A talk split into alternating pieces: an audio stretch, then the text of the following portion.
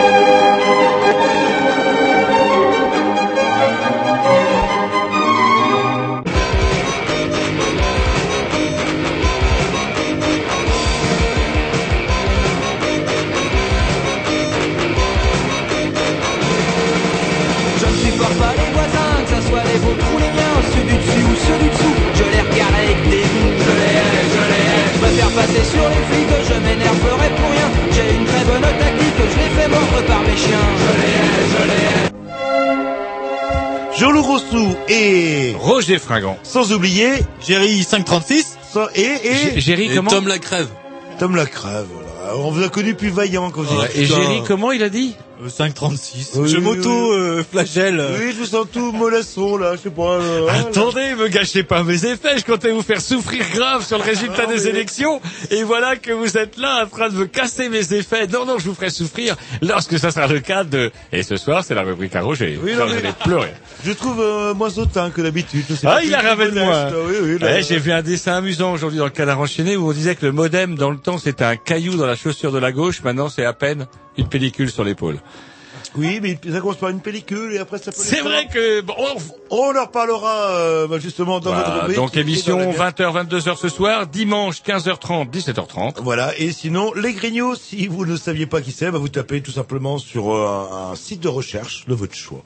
Et là, vous tombez directement Ouais. sur le blog avec les dernières émissions qu'on aura euh, demain matin dès 9h, 9h15, si tout va bien. J'ai une question, j'ai une question, est-ce qu'on peut euh, aussi aussi facilement nous podcaster avec les logiciels libres? Une question d'un petit auditeur qui nous vient de Carpentras. Bien sûr.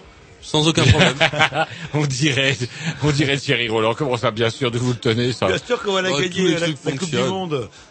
On a juste un problème avec iTunes apparemment là. Faut Oui, non, ouais, mais ça va être réglé rapidement. Euh, Vous faites contrôle alt euh, et après vous choisissez l'option et Voilà, vous mettez ouais, tirer sans as. Ouais. Et shift gauche. Sans oublier de faire trois tours de l'ordinateur avant.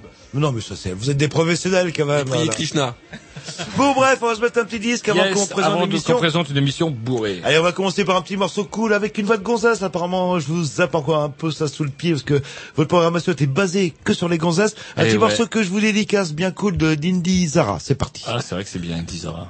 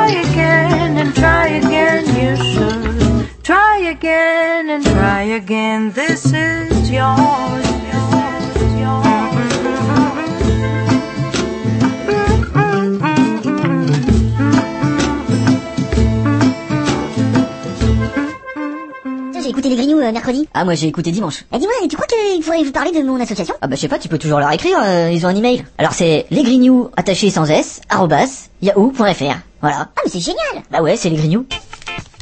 Eh ben, bien sûr, c'est les Grignoux. Comme tous les mercredis, il faut bien le dire. euh, donc une émission, comme tous les mercredis, bourrée. Avec... Tout à fait. Avec, euh, tiens, un truc euh, euh, qui va, ouais, qui va être peut-être de plus en plus d'actualité, même si quelque part on peut se demander si tout a été fait pour qu'on n'en parle pas. C'est les nanotechnologies. Ça faisait déjà bien longtemps que je vous tannais là-dessus, mon bon vieux Jean-Loup, parce qu'à travers la lecture de pas mal d'articles du Canard enchaîné, j'avais appris qu'il existait un atelier. euh, alors on, nous, on aura plus de détails tout à l'heure. En tout cas, un mouvement, on va dire un atelier de construction apparemment. Enfin, vous allez voir euh, plus précisément tout à l'heure, qui nous vient de Grenoble. Ça s'appelle Pièces et main d'œuvre. Et ces gens-là euh, ben, cherchent un petit peu à avertir la population sur ce que c'est que les nanotechnologies, pourquoi euh, ben, tout le monde n'a pas forcément intérêt à nous en parler beaucoup, même si, eh ben, j'ai l'impression, d'après ce qu'on a pu voir à droite à gauche, Jean-Loup, parce qu'on s'est quand même un peu renseigné Bah, sur le sujet, on en bouffe déjà bientôt tous les jours. Euh, ouais, mais ce qui est bizarre, c'est qu'on voyait pas les choses comme ça. C'est vrai que... euh, On nous l'avait présenté plus euh, la caméra qui vous fouille les tripes pour voir extraire le cancer. Vous Voilà, voyez comme hop, un petit cachet, hop, et terminé, ça explose, ça évite de vous ouvrir de partout, c'est génial. Alors là, Roger, vous a diarrhée à l'époque. euh, Le... Ben ouais. Eh ben apparemment, c'est un domaine beaucoup plus large que ça, et on en saura un petit peu plus euh, bah, Tout à l'heure avec, des gens de. Grenoble, pièces et main d'œuvre, Voilà. qui vont nous parler de ça. Euh, en attendant, euh... Un petit X, tiens, de ma programmation que Oui. je vous dédicace ah, à mon tour, tiens. ah. Et mais vous allez voir. Alors c'est, c'est, je vous avais dit une petite, une petite Comment? programmation. La musique de... Non, non, apparemment, vous avez fait un gros programme. programmation spéciale fille ce soir avec, mais on commence avec un morceau. Indizara, c'était très bien, je vous en remercie. Mais un poil plus péchu, c'est. The Kills, ça Qu'on monte un petit peu euh, en douceur. Le, Tout à fait. The Kill, c'est parti. C'est pas mal ça en plus.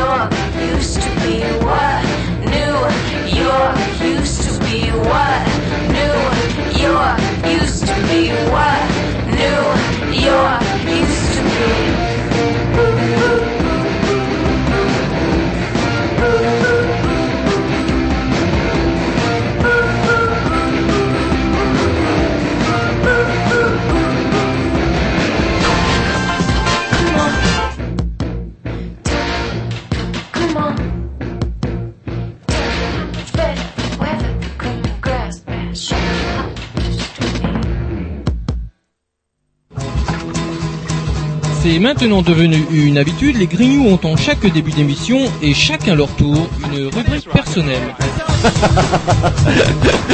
C'est ça en fait, tu vois le truc.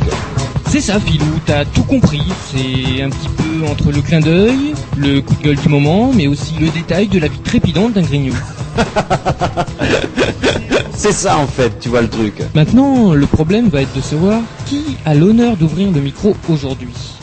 Et ça, euh, c'est pas facile. Attendez, attends, attends, tu me laisses parler, tu me laisses Ah, parler. il est en train de me tirer par la violence, Ah, c'est mais ça vous. C'est ça en fait, tu vois le truc.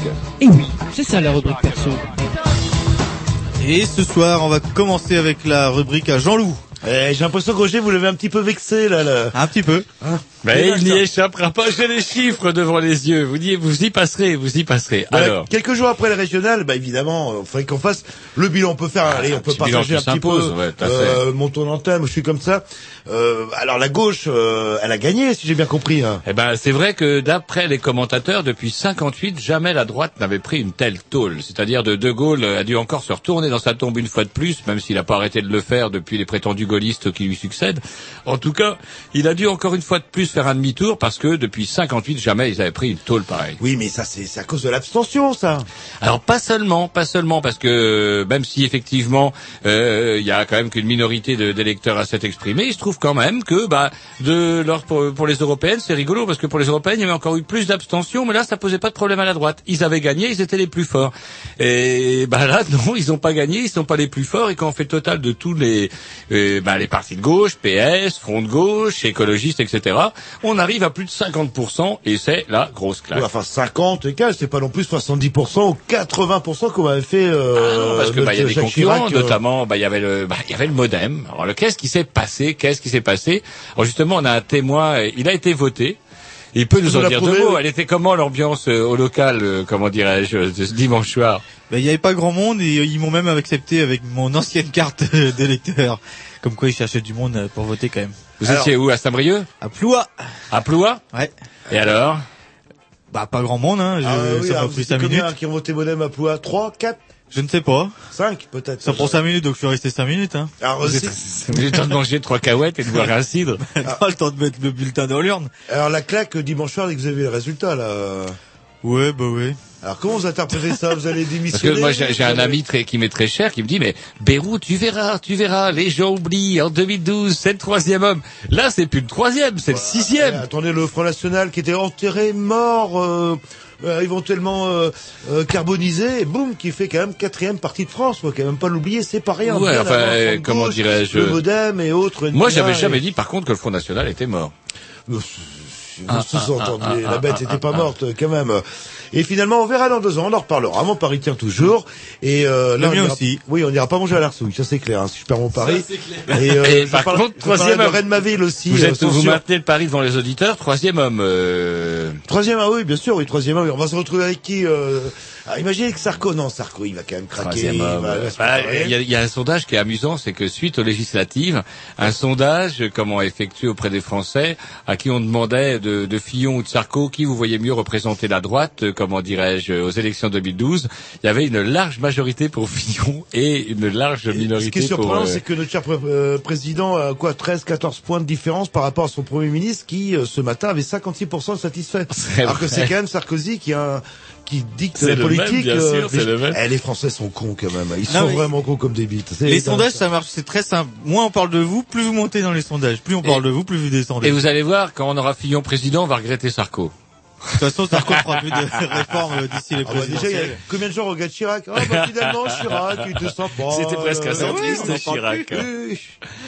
Alors, le front de gauche, tiens, on avait invité des gens du front de gauche, euh, bah, pas mal, pas mal, pas mal, même si en Bretagne, c'est en demi-teinte parce qu'il y avait pas mal de listes. Pour un euh, jeune parti qui a même pas un an, ou tout juste Mais du coup, il se, po- il se positionne Pas comme mal, pas étant mal. euh, Ils font trois et demi. 6 points, 6 points au niveau national et du modem. ils se maintiennent, attendez, ils se maintiennent au-dessus du modem, mais ils se maintiennent dans deux, comment il y aura deux triangulaires provoqués par, euh, comment dirais-je, euh, la liste de gauche, euh, le front de gauche, ça c'est incroyable. Alors en Bretagne, c'est le bordel apparemment là. Le... Alors, donc les, les écolos, euh, je sais pas. Ils sortent- auraient craché dans la soupe socialiste. Ouais, bah peut-être qu'ils ont des prétentions, euh, je sais pas. Là, le, Alors, du coup, ce qui est intéressant, c'est qu'effectivement, ça relance les dés. La mère Balgorn se met à, à rêver que bah, les, les, les, les Bretons de droite se réveillent et l'élisent. Allez savoir. Est-ce que ce serait pas en fait un règlement de compte euh, inter-écologiste ça? Faut pas oublier que dans la liste socialiste, il y a les écolos euh, Ouais, qui se disent euh, vrais écolos, euh, purs écolos. Il y a les Cohn-Bendit, euh, les le le le euh, de Europe. Écologie. Et ça se trouve rien que pour faire chier euh, les écolos de la liste euh, euh, socialiste, eh ben ils vont se représenter. Mais ça. Non, je crois que c'est, alors c'est pas ça. C'est un jeu à C'est un problème de, un problème de, pi- de Ouais, siège ils, ils apparemment. valent, ils valent, ils, valent euh, 12% et puis ils veulent comme si euh, s'ils valaient 25% ou 30%. Quoi. Méfiez-vous de la grosse tête aussi. Hein. Ça peut être un retournement de situation parce que ça se trouve ça passe euh, ça casse. casse ce week-end. hein. Ils vont se retrouver avec deux sièges et puis terminer, euh, et puis terminer. Et méfiez-vous aussi hein, parce qu'il paraît qu'ils vont nous obliger à manger bio. Vous vous rendez compte Nous obliger à manger bio, Une même si on dictature veut pas verte, quoi. vous Là, croyez le- Ouh, ils sont assez comme ça. Là, Mais je crois là. qu'avant la dictature verte, vous aviez raison de le souligner, on aura d'abord Fillon. Oh, il y a des chances, oui. euh, c'est même c'est- couru. C'est pas encore prêt. On s'écoute un petit disque et puis Et après. puis après, j'ai deux, trois choses à, Ouais, j'ai repéré deux, trois choses à une, l'actualité une aussi. moi. analyse sociologique, moi, un petit peu de, c'est marrant, enfin, les sociologues ont dû se pencher là-dessus sur euh, euh, qui se présente à quoi et c'est surprenant quand on voit les professions par rapport aux listes. Je sais pas si vous avez, vous êtes penché là-dessus euh, et on a des, des contradictions assez contradictoires. Programmation petit, c'est parti. Ouais, euh, nouvelle vague. Ah, Euh, euh, Road to Nowhere. Ah C'est ouais. un morceau des Talking Heads. Ah, des Talking Heads. Ouais. Non. Repris par Nouvelle Vague. C'est pas possible. Si. And it's alright. And it's very far away, but it's growing day by day and it's alright.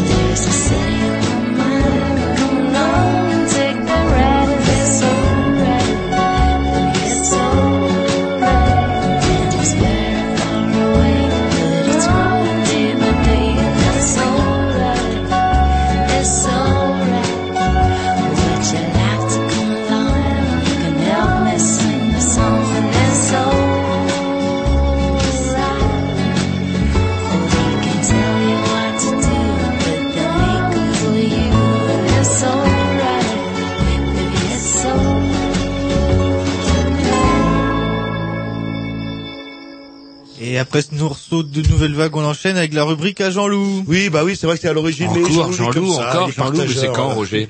Et et Roger, c'est de, de septembre à, à juin, ah, et ah. c'était le, la première semaine euh, ou la deuxième semaine de mars. euh, Ouais. troisième, on va dire. Mais J'ai plein de choses à dire. Mais vous inquiétez pas, je vais vous laisser la parole. Alors moi c'est rigolo parce que apparemment quand on est candidat, il faut mettre sa profession. Et euh, selon les listes, eh ben on peut voir qui est qui. Alors, par exemple, si je prends le Front National, qu'est-ce que je vais retrouver euh, comme profession dominante? Du retraité. Euh, bah on va prendre les vilaines. Hein. Alors on a le permanent politique, c'est normal, c'est le permanent politique. Ensuite, euh, sans profession, retraité, agricole, agriculteur, représentant, retraité, retraité, retraité, technicien, employé, eux, salarié, retraité, retraité, retraité, ouvrier. Tiens, qu'est-ce Moi, je pense qu'il faudrait peut-être euh, envisager une loi qui limiterait, au-delà d'un certain âge, on n'aurait plus le droit de voter. Ouais, ouais, on pourrait. Dehors, les vieux. Passé 65, c'est bon, on vote plus. Donc pour résumer, ceux qui ont envoyé ça, les vieux, qu'est-ce qu'ils votent? Ils votent Front Front, National. National, quoi là. Le... Et ils ont bien raison. Allez, vais prendre une autre liste. euh, allez, on va prendre carrément à l'extrême gauche. euh, Le NPA, la alors, gauche, euh, le NPA, Alors, le NPA, quoi, le NPA toujours euh, dans Il est vilaine. Donc on va commencer. Euh, professeur, Ro- professeur, il y a pas une faute là. Professeur E, Des écoles. avec un E au bout, Oui, professeur. c'est une fille. Ah bon? Eh ben oui. Comment Il y a ça, des filles dans le métier là. Donc professeur Re des écoles, euh, bon ça c'est vraiment euh, le parti ouvrier, hein, etc.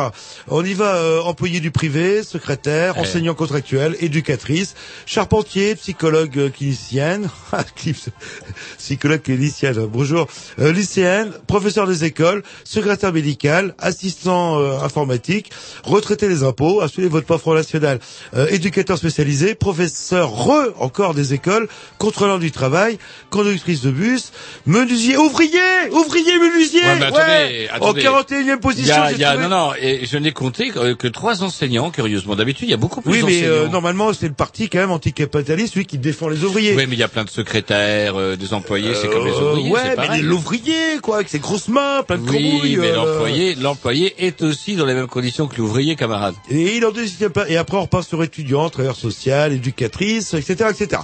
Bon, ça, c'est euh, tous à gauche, extrême gauche, le parti, euh, bon, je dirais pas les travailleurs, mais celui qui représente Non, les c'était le ouvriers. NPA cette fois-ci. Le NPA, enfin, ceux qui représentent les ouvriers. Les écolos. À votre avis, euh... Enseignant, je dirais. Ah bon, vous m'étonnez qu'ils ont que ça à foutre, aller dans les marchés bio pour pouvoir s'acheter des trucs hors de prix. Comme quoi ils râlent qu'ils sont pas assez payés, mais ils doivent avoir de l'argent quand même. On y va, il est vilaine toujours. Euh, euh, enseignant, professeur... Euh, du- Ah bah tiens, il y a pas de E là, pourtant c'est une fille, Nathalie. Professeur du secondaire. Ah bah oui, parce que c'est dans le secondaire, on met plus de E dans le Ah secondaire. ouais, ça dépend, il y a toute une hiérarchie. Professeur agrégé, avocate, vétérinaire, chargée de mission, cheminot, tiens, euh, animatrice, euh, chargée du développement, directeur d'école, secrétaire, conseiller juridique, vacataire d'éducation, professeur certifié, euh, informaticienne, euh, éducateur spécialisé. Tac. Là, on est dans les classes moyennes légèrement supérieurs. euh, ils sont où les ouvriers là-dedans euh Allez, on va peut-être pour le, le front de gauche, euh, l'aile gauche du parti euh, euh, du parti socialiste. euh, et on va que euh, toujours Elie Vilaine, étudiant, statisticienne, assistant d'éducation, professeur, maire adjoint, employé, cadre de formation, cadre de santé, informaticien, enseignant, te, ah, là ça marche, Ça fait deux. assistant d'éducation, inspecteur de l'action sanitaire et sociale, cheminot retraité, étudiante, cadre de l'action sociale, assistante familiale, professeur d'histoire géographie, employé, écrivain, écrivain militant. Je sais que c'est un métier ça. Ah, avec un prénom comme ça, Ricardo. Bon, euh, bon bref, euh, euh, professeur, contrôleur du Trésor public, retraité d'Air France, euh, conseiller d'éducation, ingénieur re. Ça prononce aussi ingénieur Oui, re. c'est quand c'est une fille. Et euh, et euh, et euh, quand on dit un prostitué, on met plus et eux. euh, non, on et, mettez une prostituée, mais et. et Et. et euh, bon, mais pourquoi on met pas eux au bout Non, quoi. vous êtes un prostituée. Donc voilà, front de gauche, à la gauche de la gauche, euh, toujours dans le monde ouvrier. Et euh, qu'est-ce qu'il me reste? Il me reste, bah, il me reste plus rien en fait. Euh... Ah, lutte ouvrière. Oui, je l'ai fait tout à l'heure aussi. Euh... euh, non, j'ai pas fait l'ouvrière. lutte ouvrière. Non, j'ai oublié. lui. Ah, lutte ouvrière. On a conductrice de train, donc fonctionnaire. Qu'on a rencontré ici d'ailleurs, qui était venu débattre oui, avec euh, quelqu'un Valé- du front de gauche. Valérie Hamon, infirmier hôpital public fonctionnaire, ingénieur, technicien industrie automobile, factrice fonctionnaire, ingénieur, ingénieur, postier euh, fonctionnaire, secrétaire, oh, ah, un ouvrier, ouvrier industrie automobile, enseignanteux, employé de bureau, enseignanteux, magasinier, aide-soignante, éducateur, employé administratif, enseignant, statisticienne, blablabla, blablabla, blablabla. Bon, bon, bref. euh, ils sont où? Qui c'est qui représente vraiment les ouvriers? Euh Mais ils sont au turbin, ils ont pas le temps de faire de la politique.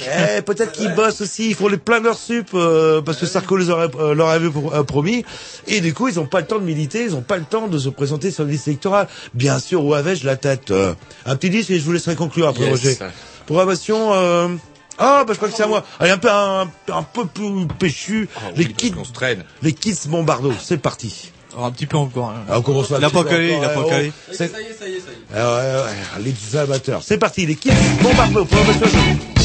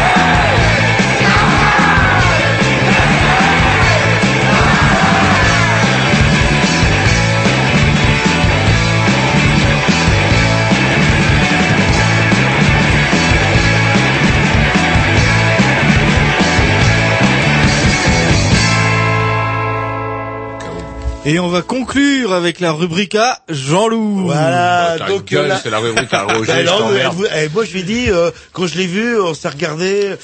Si j'ai pas l'enfoncé, on s'est compris. Euh, Et voilà. vous arrivez, alors, oui, c'est et vous clair. l'avez vu, alors madame, vous C'est vrai qu'avec madame. votre théorie du troisième homme, vous êtes un petit peu mal. Bref, tiens, un truc qui va peut-être vous intéresser, puisque vous aimez le foot, vous. Ah, ça dépend.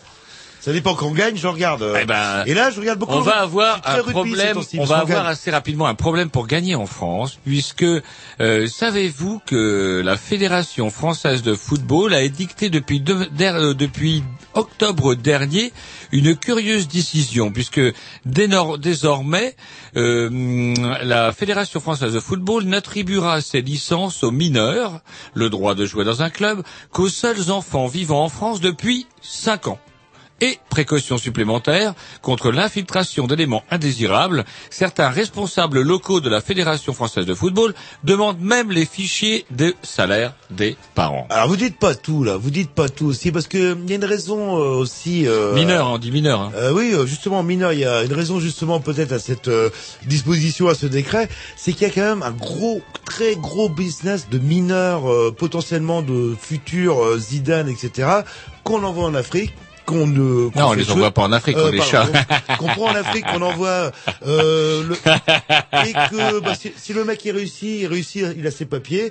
Euh, S'il a une blessure, eh ben, il est poqué sur place et démerde-toi et retour. euh, C'était pour éviter dans l'esprit de la loi euh, justement ce genre euh, d'aspect, l'exploitation en fait euh, de, de gamins euh, par euh, des managers de football peu alors, paradoxalement, ça peut aussi avoir un côté. Alors, Ah, certes, on est- officiellement, c'est pour, euh, comment dirais-je, gêner les trafics, mais voilà. n'empêche que dans les fait, est-ce que ça va pas avant tout euh, désavantager le pauvre gamin qui lui euh, a tout simplement envie de jouer au foot dans un club? Pour ça, il faut avoir une licence et il n'aura pas sa licence parce que on le soupçonnerait d'être une future star qui sera exploitée par un Ne club. vous Je trouve ça un si- petit peu. Attendez, je finis. c'est- Il Oui, paraît non, que c'est ma ah non, rubrique. bah, euh, la Vous avez eu deux On fois votre de rubrique. temps en temps, là. Et donc du coup, je me dis que pour euh, officiellement euh, faire de la chasse euh, à l'exploitation euh, de jeunes étrangers surdoués, je crois que avant tout, derrière tout, il y a quand même une mesure quand même forcément discriminatoire parce que n'allez pas me dire que n'importe quel gamin sous couvert qui soit bronzé soit particulièrement doué au football. Et je dirais du coup que ça va un petit peu à l'encontre de cette société dans laquelle moi je rêve de vivre, à savoir quand même, et alors après on va dire ouais les gamins ils sont là à faire des tournants dans leur euh, dans leur quartier à, casser, à caillasser les flics.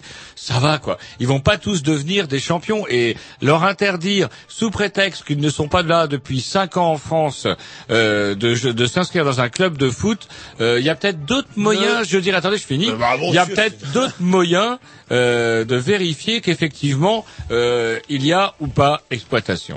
Oui, non, mais vous inquiétez pas que si on repère euh, le petit Zidane de 12 ans au fin fond euh, du Congo, on trouvera euh, les papiers, la licence. Oui, en le plus, qu'il en faut, quoi, plus. là, le- Donc du coup, Mais c'est vrai euh, que dans l'esprit de la loi, hein, après euh, tous les Là, ouais, mais ça, ça couillonne qui? Ça couillonne euh, euh, du Zidane, du comment dirais-je, du joueur surdoué de, bron- de bronzé. Ça, ça me rappelle un peu le. ça Non mais attendez, les- si on écoute l'esprit de cette loi-là, on peut très bien imaginer que bah, on n'aurait jamais eu Zidane. les trucs qu'on connaît pour les courses de livrier, euh, dans, surtout dans les pays anglo-saxons, etc., où, où le chien il perd deux ou trois courses euh, et c'est par brouette entière euh, qui les Oui, mais igouille. quel euh, rapport entre les euh, joueurs de foot va de banlieue et puis mais- les courses de lévrier C'est-à-dire que pour, pour un qui va réussir, il a combien de, de milliers Non mais là Jean-Loup, qui va tout donner, on qui va parle avec pas de ça. quoi. On parle de l'inscription, dans, euh, comment l'inscription dans un club de foot. Est-ce que vous croyez forcément que tous les gamins qui s'inscrivent dans un club Ouais, de foot sont forcément surdoués et qui vont être exploités par des clubs Euh, enfin, on peut regarder, enfin, je sais pas, le, notre équipe de France nationale.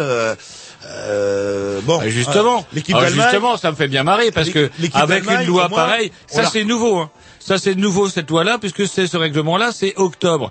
Mais je crois quand même qu'il serait quand même de bon ton parce qu'on a on a on a un comité, je crois justement contre la discrimination qui je crois que c'est Malek Boutique justement, ça avait fait couiner euh, un vieux Longuet, un vieux de droite, là Gérard Longuet. Oui, Malek Boutique, euh, c'est pas un vrai gaulois, euh, qui est que président de la HALD, euh, comité de la lutte contre les discriminations et je pense que ça serait peut-être pas mal qu'il s'y penche. Oui, non, mais après, faut voir euh, ce qu'il y a derrière. Mais il y a l'esprit de la loi qu'on Enfin, pas indiqué.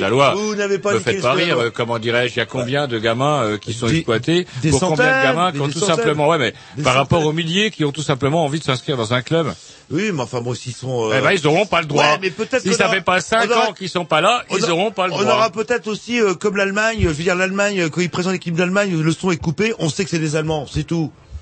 Ouais, c'est peut-être pour ça. En tout cas, c'est Besson qui va être content.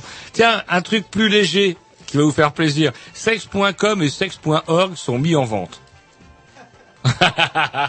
vous, vous me comprenez, bon bon vieux Jerry. Pourquoi c'est mis en vente Sex.com et sex.org Euh, justement, ah, parce que quelqu'un a acheté les droits avant que ce soit non? Ben oui, il y a bien bien longtemps, il y a un petit malin quand il a vu Internet se développer, il a créé tout simplement les sites de sex.com et sex.org. Et si j'osais me permettre cette image un peu osée, finalement, euh, sex.com et sex.org, c'est un petit peu comme la pyramide de Ponzi. Vous savez, c'est euh, une image peut-être un peu osée pour le sujet, mais en fait, il faut quand même savoir que ces deux sites quoi sont des cette ce- pyramide deux de sites, il n'y a rien. Il n'y a rien du tout. Mais comme, comment dirais-je, euh, en tapant sexe qu'on risque de tomber le plus vite sur ces sites-là, donc du coup derrière on peut mettre plein de choses. Et résultat des courses, euh, je parlais de pyramide de Ponzi justement parce que on commence à s'en rendre compte. Faut quand même savoir que la dernière fois, ça avait été vendu quand même un million de dollars cette affaire-là. Et ouais, quand même. Donc le Voilà, petit malin qui a créé me- euh, M'étrangler, me couper la cheville. Ouais, le, le petit malin qui a créé ça, quand même, encaissé un million de dollars. Sauf Euh. qu'aujourd'hui, on n'est pas sûr du tout que ce soit un vrai, un vrai bon coup, finalement. Ouais, C'est-à-dire que finalement, ça, ça- oui, ça vous oriente vers. Bah le ouais, puis c'est surtout que comme il y a, là il y a rien là-dedans et que depuis se sont développés des tas de sites, comment dirais-je, à visée pornographique qui portent d'autres noms et euh, du coup il n'y a pas forcément besoin de taper sexe pour aller sur des trucs de cul. Et euh, en, France, faut pas Vous oublier. confirmez, aussi- euh, Je confirme ça. Oui, et en France, les petits Ça malins. n'avait essayé, valeur euh, autant euh, qu'avant. Et C'est-à-dire en- qu'on peut refaire un site de cul sans euh, s'appeler sex.com. quoi. Et en France, euh, quelques ceux qui avaient déposé euh, Citroën, Renault, euh, Carrefour. euh, Eh ben, il a été pendu. et, euh, bah, On l'a tu retrouvé pendu chez lui. Les mecs, ils ont revendu ça. Euh, la Au début, oui, mais je Oui, crois que début, oui. maintenant c'est interdit puisque Bah, c'est vous utilisez la Bah, marque. non, il- copyright, ouais, mais Ouais. les petits malins, ouais. Et, et vous, vous étiez un peu jeune parce que je pense que vous aurez peut-être cette idée. Et là, vous seriez pas avec nous. Oh là là, vous seriez pas avec nous. Allez, un petit, Un petit disque on programmation, un Roger Martin Wainwright qui fait une reprise d'un morceau. Tiens, bah, vous qui prétendez justement Oui, avoir non, une culture là, musicale délais, énorme, là, vous allez me dire de quel, euh, comment dirais-je, bah, quel était le groupe qui le premier a sorti ce morceau? Les Kings On va aller voir.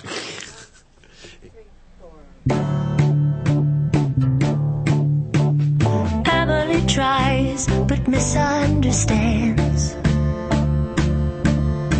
She's often inclined to borrow somebody's dream till tomorrow. There is no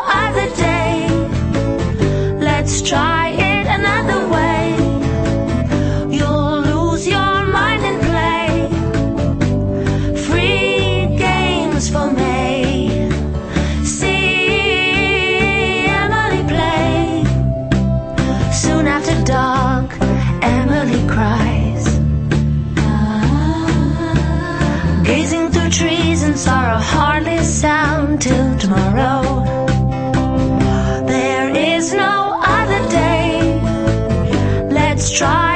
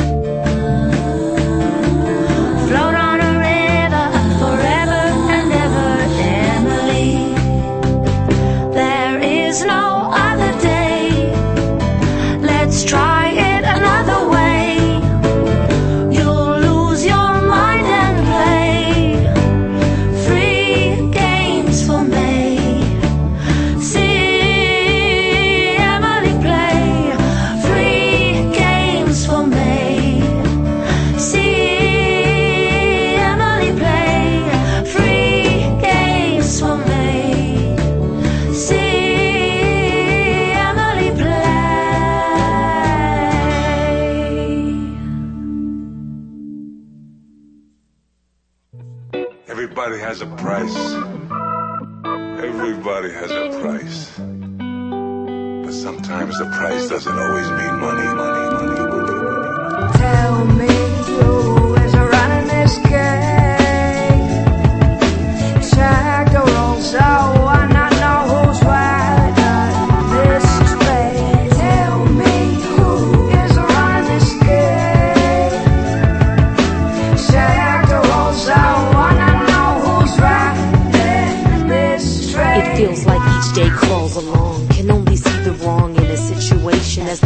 Playing. No dedication or conviction in what I'm saying. Weight laying heavy on my soul. Invisible. Manage to keep it moving, but don't know who's in control. Life used to be so beautiful. Could appreciate how the sun illuminates the smallest thing and motivates the birds to sing at the crack of dawn. At the crack Spread their wings and take on a new flight before the night falls. Calls them back to sleep. So they retreat under the sheet of indigo that glows from the harvest moon.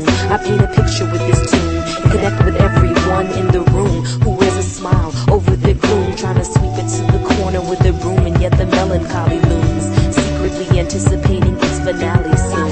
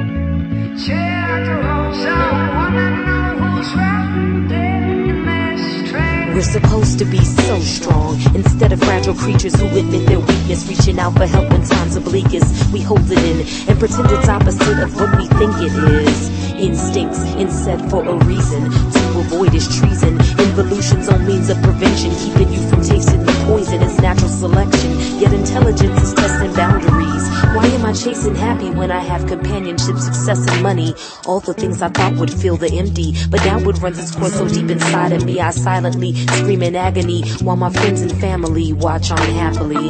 They can't see the clouds above me, overcast, black, and sunny. I laugh it off like it's funny. Who wants to be the lone wolf feeling crummy? Forget the front, cause actually you and me may not feel so differently. Tell me who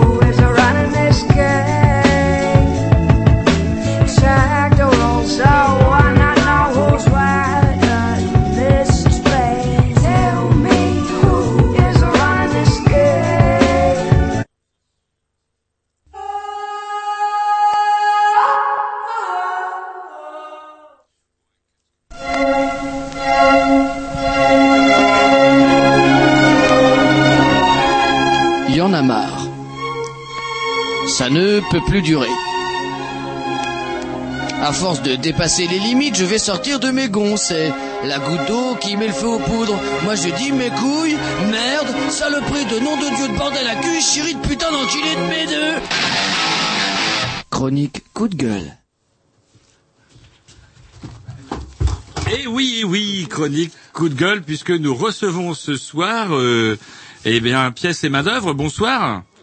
Bonsoir. Bonsoir. Bonsoir. Donc on reçoit, si j'ai bien compris, pièce et main d'œuvre, c'est ça? C'est ça, exactement. Voilà. Bonjour, mademoiselle pièce. Bonsoir. Et monsieur main d'œuvre, c'est ça? Oui, tout à fait. Eh ben voilà, je savais bien qu'on arriverait à trouver, euh, comment dirais-je, un système pour se comprendre. Bref, euh, ça fait longtemps qu'on vous court après, en tout bien, tout honneur en tout cas, mais longtemps qu'on vous court après parce que euh, bah, on avait découvert un petit peu, euh, même pas un petit peu, complètement d'ailleurs, votre existence par le biais de l'excellent hebdomadaire qu'on devrait conseiller à la jeunesse tous les mercredis, à savoir le canard enchaîné. Fait. Voilà. Enfin, en tout cas, moi, je vous ai découvert comme ça, parce que euh, vous, Jean de Grenoble, il se trouve que vous êtes euh, dans cette bonne ville de Grenoble le théâtre d'expérimentation assez euh, science-fic- science-fictionniste. Euh, Est-ce que je m'exprime bien? Euh, bah, au moins vous essayez. Alors, c'est qu'est-ce qui se passe à Grenoble qui justifie justement l'apparition de cet atelier? Bon, ce qui se passe à Grenoble se passe partout et partout, euh, partout se, se justifierait le- l'existence de tels ateliers, y compris à Rennes d'ailleurs. Euh, mais pour pour faire pour retracer un petit peu les choses de façon chronologique. hein. Voilà, c'est ce qu'on allait vous demander plus. Bon, euh, d'abord en ce qui concerne, en ce qui nous concerne nous, hein, euh, on se définit comme un atelier de bricolage hum, pour la construction d'un esprit critique à Grenoble. Bon, euh, qu'est-ce que ça veut dire? Ça veut dire qu'on a pris à cœur de rompre avec, disons, une gestion euh, patrimoniale, voire euh, muséale de la contestation Mhm. euh, ou ésotérique, pardon, exotique. Je m'explique. C'est bon, on va faire encore la guerre d'Espagne, toujours la guerre d'Espagne, la guerre d'Espagne pour toujours, ou la, la, la révolution russe, encore la révolution russe, toujours la révolution russe, ou la commune, encore la commune, toujours la commune. Des batailles de mémoire, des batailles de culture historique qui ont qui ont leur intérêt. Hein. On ne Mhm. dit pas, c'est pas la question. Mais euh, quand on voit que, aux dernières nouvelles, les gens sont assez tripés sur qu'est-ce qui s'est passé le 17 octobre 1961 à Paris, on pense qu'en gros la question est réglée. Bon. Et de la même façon, bon, euh, on, on- Euh, en 61, octobre 61, c'est les noyades, vous dites Voilà, Vous voulez parler des noyades de Papon voilà, c'est les paponnades. D'accord. Bon. Euh, bon, donc on pense qu'il faut, on pense qu'il faut s'intéresser à maintenant. Ça, c'est la première chose. Mhm. La seconde, c'est euh, on récuse aussi, euh, comment dire, la, la- la déviation, euh, oui, ce que je disais tout à l'heure, exotique, touristique de la contestation. Et là encore, euh, bon, c'est- bien s'intéresser à ce qui se passe en Afrique du Sud, à ce qui se passe à Gaza, de soutenir les apatistes au Chiapas, bon.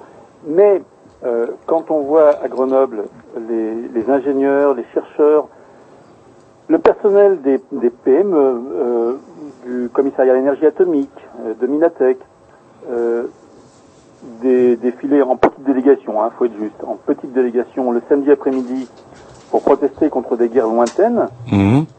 et ne jamais se préoccuper de ce que nous fabriquons ici et, en, et, et surtout ne jamais se préoccuper, par exemple, des équipements militaires, des équipements de télécommunication, des, de ce qu'on fabrique au CEA et qui sert dans ces guerres lointaines.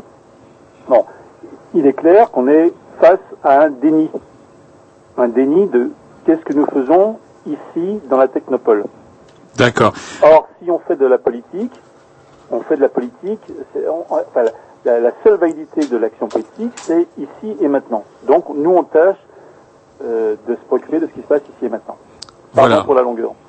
Non, non, non, non, c'est très bien. C'est-à-dire que vous, justement, vous revendiquez, euh, est-ce qu'on peut dire une nouvelle forme, euh, une nouvelle forme, enfin une, une forme de contestation qui euh, vise à, à lutter contre ce qui se passe directement chez nous, parce que vous pensez qu'on a peut-être plus de prise pour gueuler sur ce qui se passe chez nous avant de, de comment de, de se lancer dans des dans des croisades? c'est pas tellement la question qu'on a plus de prise euh, pour s'intéresser à ce qui se passe chez nous, c'est que si on veut faire de la politique et la faire de façon euh, euh, pertinente et peut-être efficace, il faut partir de là où on est. Il faut euh, partir de, du terrain qui est le nôtre. Et c'est de là qu'on a effectivement la meilleure façon de de- d'avoir prise sur un bout de la ficelle. Et puis, on essaye de remonter la ficelle et de dévider toute la pelote pour arriver au cœur de la pelote. Et nous, on le fait depuis Grenoble parce que c'est là qu'on habite, mais on aurait pu le faire depuis Rennes en s'intéressant, par exemple, à l'industrie des télécommunications. On aurait attrapé cette ficelle-là, qui était la plus évidente, j'imagine, en étant à Rennes, et on, on serait remonté de la même manière au cœur du système. Euh, c'est- c'est ce- ce- cette façon-là de travailler qu'on défend, nous, depuis dix ans, c'est-à-dire partir de, de là où on est, de sa réalité. Par exemple, on peut être un paysan et être aujourd'hui euh, confronté à la nécessité, à l'obligation de pucer ses animaux, par exemple. Mhm. Ça, ça serait tout aussi légitime et utile de partir de cette réalité-là pour remonter. Et le paysan qui partirait de cette réalité-là arriverait au même point que nous, mais en ayant suivi un autre chemin. Hmm. Alors, par contre, qu'est-ce qui a déclenché justement euh, ce, ce mouvement Pièce et Manœuvre Parce que comme on l'a dit tout à l'heure un petit peu au téléphone lorsqu'on préparait l'interview, Pièce et Manœuvre, c'est pas une association, c'est un atelier. Comment euh, quel sta- ça a un statut? Ça, ça fonctionne comment? Non, ça ça, ça a aucun statut. On est euh, quand, quand d'abord d'abord on veut souligner qu'on n'est pas un collectif. D'accord. Euh, on a beaucoup de mal à le faire entendre. On n'est pas une association. On n'est pas un collectif. Euh, on, on est des individus politiques. Qu'est-ce que ça veut dire? Euh, Ça veut dire que dès le départ, nous avons récusé toute autorité scientifique, médiatique ou politique.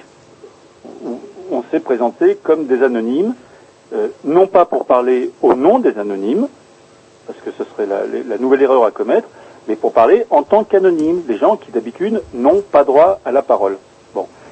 Et quand vous ne voulez pas parler en tant que scientifique, politique euh, ou médiatique, eh ben vous, vous avez encore un joker. On vous dit ah bon d'accord, vous êtes rien de tout ça. Bon, mais alors euh, peut-être que vous pourriez parler en tant qu'association ou collectif. Hein C'est-à-dire que bon, vous valez pas grand-chose, mais si vous vous mettez à plusieurs, peut-être que vous valez autant que quelqu'un qui vaut grand-chose. Et euh, dans les milieux, comment dire, alternatifs, euh, progressistes, euh, citoyens, radicaux, ben, bon, euh, nos auditeurs, quoi, euh, il est bien vu d'être collectif. Il y a une, une- il y a une bien-pensance collectiviste. Et d'ailleurs, il est, et, et inversement, il est mal vu de s'exprimer à titre individuel. Ouais, mais c'est Ça nous semble tout aussi objectable. Et donc, nous, on a dit, bah non, on est des individus politiques. Et voilà, on s'exprime, euh, ça nous suffit. On s'exprime comme ça. Mais ça ne veut pas dire qu'on fait jamais de travail collectif. On travaille avec beaucoup de gens. Hein, par exemple, on travaille avec des, des gens de chez vous qui s'appellent la Souris Vert, qui font un, qui font un sacré boulot, qui sont vraiment des gens bien. Bon, euh, mais euh, mais on recrute pas. Voilà, on recrute pas. D'accord. Alors justement, je reviens quand même à la, à la question de base, c'est justement qu'est-ce qui a motivé la création de cet atelier de bricolage? Qu'est-ce qui a Euh, motivé justement le fait que, enfin, il y a quand même eu un regroupement, prise de conscience, regroupement, discussion, et euh, mais quel, quel, est, quel a été chez vous justement l'objet, euh, de, l'objet qui a justifié le- l'exercice de votre esprit critique justement? Euh, je dirais deux choses. Euh, D'abord une, une, horreur du gâchis, c'est-à-dire euh, l'impression de, voir plein de choses, mais depuis très très longtemps en fait. Et de se dire, bon, bah, quelqu'un va s'en occuper, quelqu'un va s'en occuper, quelqu'un va s'en occuper. Il manque pas de, talent, de compétences, d'intelligence à, Grenoble. Donc on, vit toujours dans l'espoir que des gens euh, qui s'investissent euh, dans, le militantisme vont mettre le doigt là où ça fait mal. Et puis au bout de, quelques décennies ou de quelques années, on s'aperçoit qu'il n'en est rien. On se dit bon bah allez, c'est trop bête, c'est trop bête, on va faire quelque chose.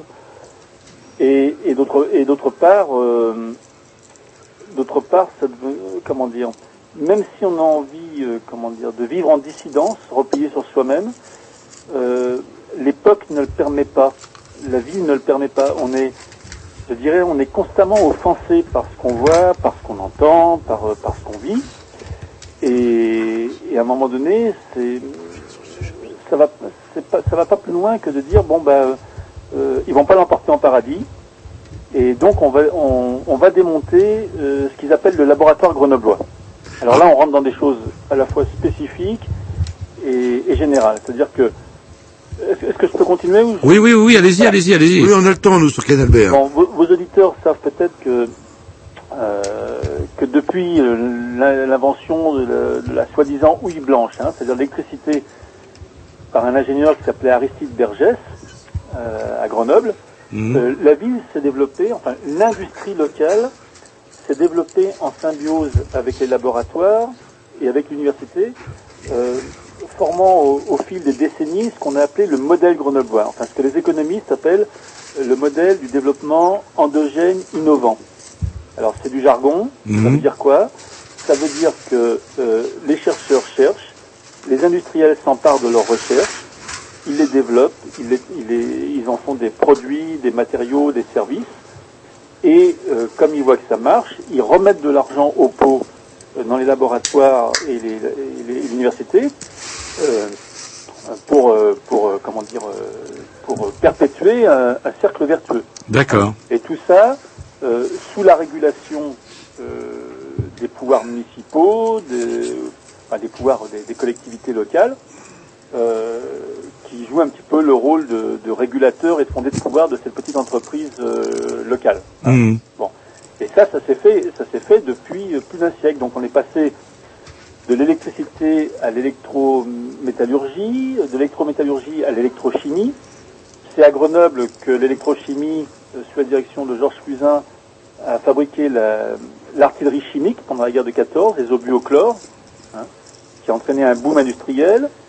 Donc, euh, on a, les industriels euh, se sont regroupés dans un truc qui s'appelle l'Association des producteurs des Alpes françaises. Ils ont fait du lobbying à Paris, ils ont récolté des contrats de l'armée de l'air. Là-dessus euh, est arrivée la Seconde Guerre mondiale. Bah, ils avaient bien progressé, ils en étaient à l'électromagnétisme.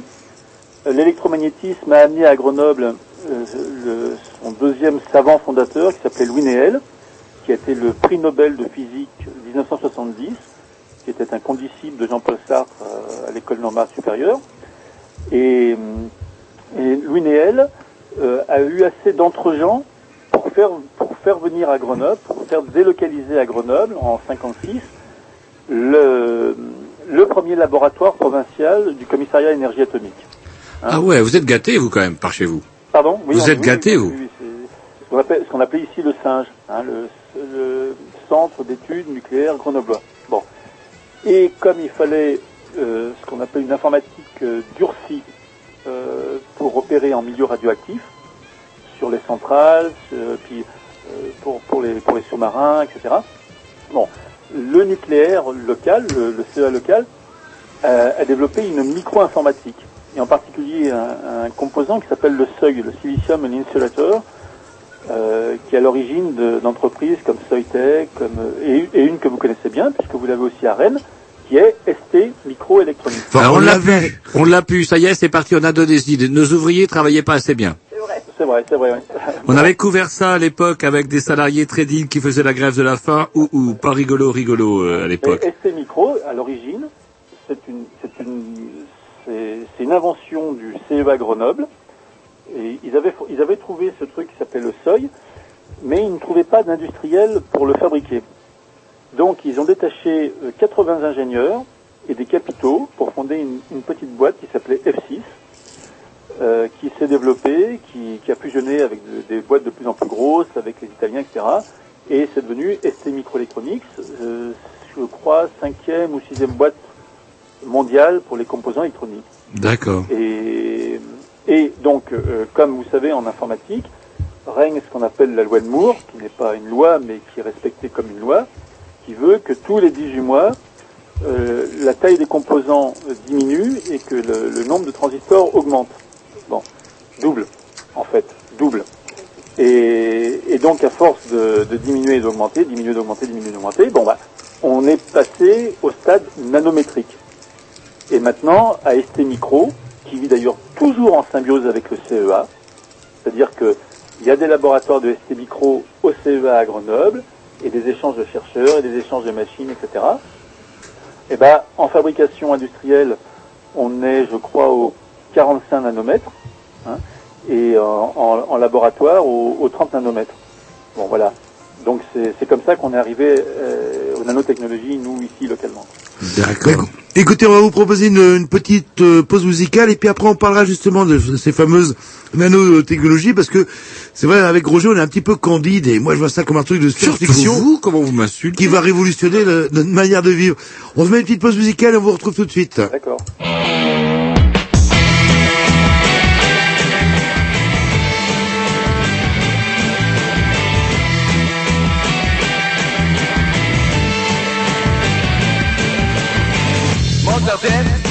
Sure of that?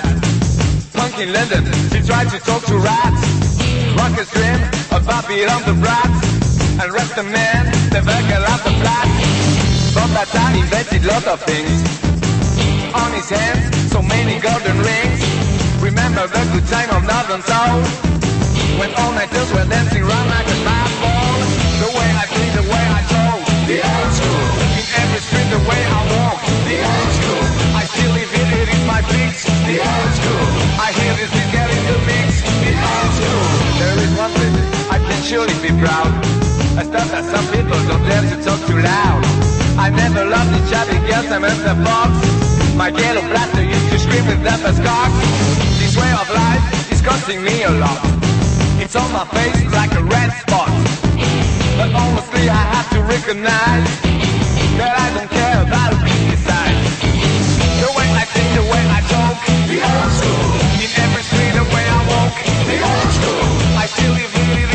mix, they old school. I hear this mechanical mix, The old school.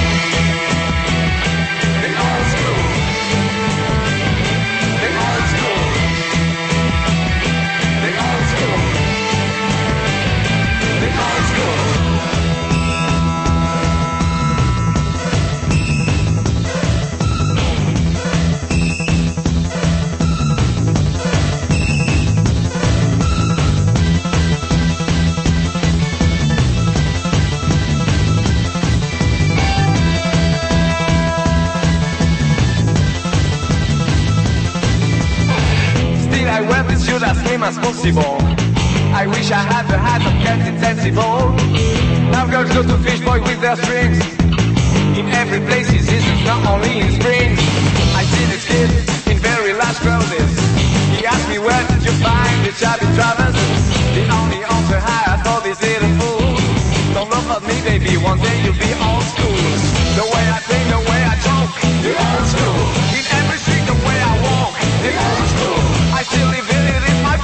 the art school, cool. My hip is to get in the mix. The art school. The way I think, the way I talk. The art school. In every street, the way I walk. The art school. I still live in it, it's my fix. The art school. I hear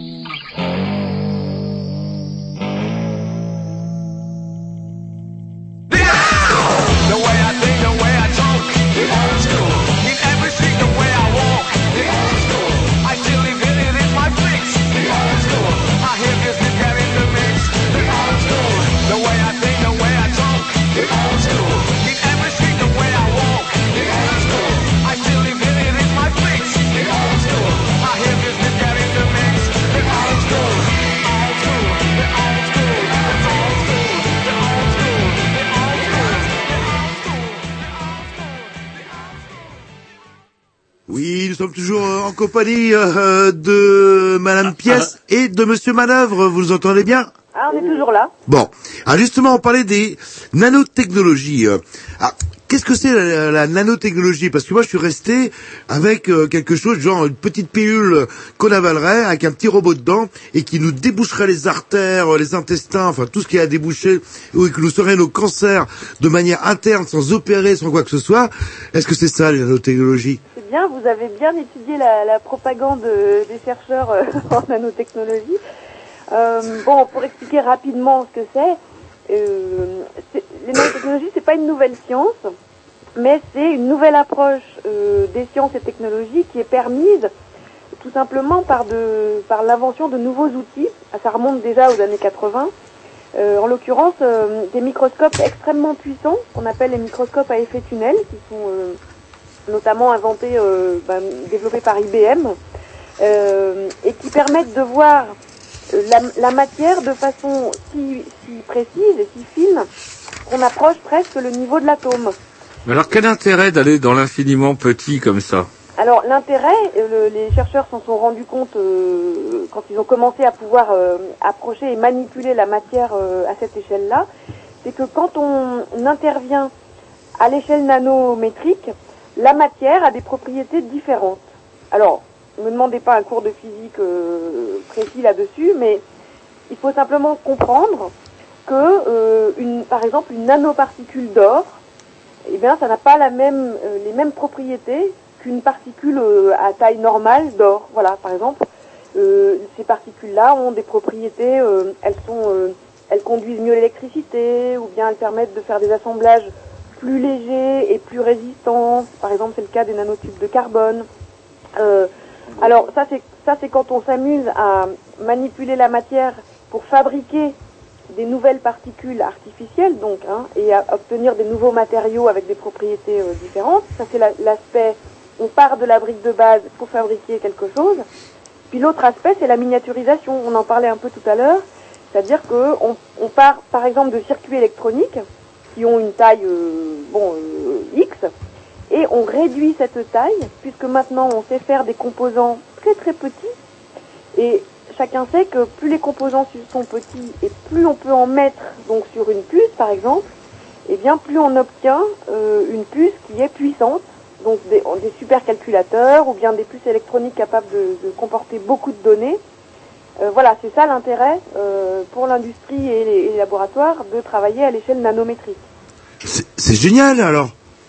Oui, oui, c'est génial pour l'industrie et les laboratoires. Euh, c'est évident que euh, euh, les chercheurs nous, ont tendance à nous proposer ça d'un point de vue extrêmement à la fois banal et pas banal. C'est ça qui est ambigu dans leur discours. C'est-à-dire que d'un côté, vous avez un aspect catalogue de la FNAC où on vous dit vous allez avoir des téléphones portables de plus en plus petits, de plus en plus performants, qui vont faire tout- toutes les options possibles, etc ce qui en soi n'est pas grand-chose, c'est un- c'est- c'est gadget. Et d'un autre côté, et ça il faut le prendre au sérieux, les chercheurs disent non, non, non, les nanotechnologies, c'est pas seulement de nouveaux gadgets, ça va révolutionner nos vies. Et pourquoi ils disent ça? Parce que l'application des nanotechnologies dans tous les domaines, c'est vraiment tous les domaines qui sont concernés. Ça va euh, des domaines industriels classiques, l'électronique, l'automobile, euh, le textile, euh, bon, ce que vous voulez, jusque à évidemment l'armée, euh, bon au passage un peu la santé et toutes nos toutes nos chaînes de production en fait qui vont être révolutionnées par ces technologies-là. Et au-delà, c'est le monde euh, qui est transformé. C'est pour ça que nous on parle d'un projet politique, qu'on parle qu'on a réutilisé ce terme de nanomonde qui en fait a été créé par un, un chercheur du CEA ici à Grenoble pour expliquer que c'est bien un changement de monde qui se produit quand on passe Parce que j'ai cru comprendre, euh, j'ai regardé l'espèce de soirée spéciale qu'il y avait sur France 5 avec toute une série de documentaires là-dessus, et c'était marrant parce que j'étais dans la bouche des industriels. En tout cas, il y avait déjà une histoire qui revenait régulièrement, c'est l'histoire de coûts, et que les nanotechnologies permettaient aux entreprises de, qui les utilisaient de faire énormément d'économies. Est-ce que c'est pas euh, justement euh, finalement le développement des, nanotechnologies développé avec un de ces avatars de, de l'hyper-libéralisme dans lequel on vit? À chaque fois, on cherche à, gagner tout le temps, tout le temps, tout le temps sur les coûts. Non, ça c'est ce qu'ils appellent le- ce qu'ils appellent, ce qu'ils appelleront de plus en plus les technologies vertes, les écotechnologies. Et c'est la thèse en particulier qui est défendue par un, un chercheur en nanotechnologie de Toulouse qui explique que c'est un projet écolo les nanotechnologies. Hmm. Alors pourquoi se croit-il fondé à dire ça? Parce que euh, quand on travaille au, au niveau, euh, à l'échelle nanométrique, on, on économise sur les matériaux. Hein, Il y, a, il y a beaucoup moins de gaspillage de matériaux pour obtenir un objet donné. Et, euh, et, et ils espèrent aussi euh, travailler à, à la, comment dire, fabriquer des, des- des capteurs solaires, mais bien d'autres choses d'ailleurs, nano-structurés, bon, euh, ce qui permettra aussi, selon eux, de régler en partie le problème de, le problème de l'énergie. D'accord. Bon. Donc, si on économise sur la matière et si on gagne en énergie, euh, bah, il y a deux façons de voir les choses. Hein. On peut dire ah bah oui c'est écolo, ou bien on peut dire bah non c'est- juste de la bonne gestion euh, d'entreprise, de la bonne gestion capitaliste ordinaire. Mais vu comme ça, Donc, ça. Depuis les origines, depuis les origines du, du capitalisme et de la société industrielle, euh, les chefs d'entreprise et les ingénieurs ont toujours essayé d'économiser sur les matériaux et de gagner en énergie. Hmm.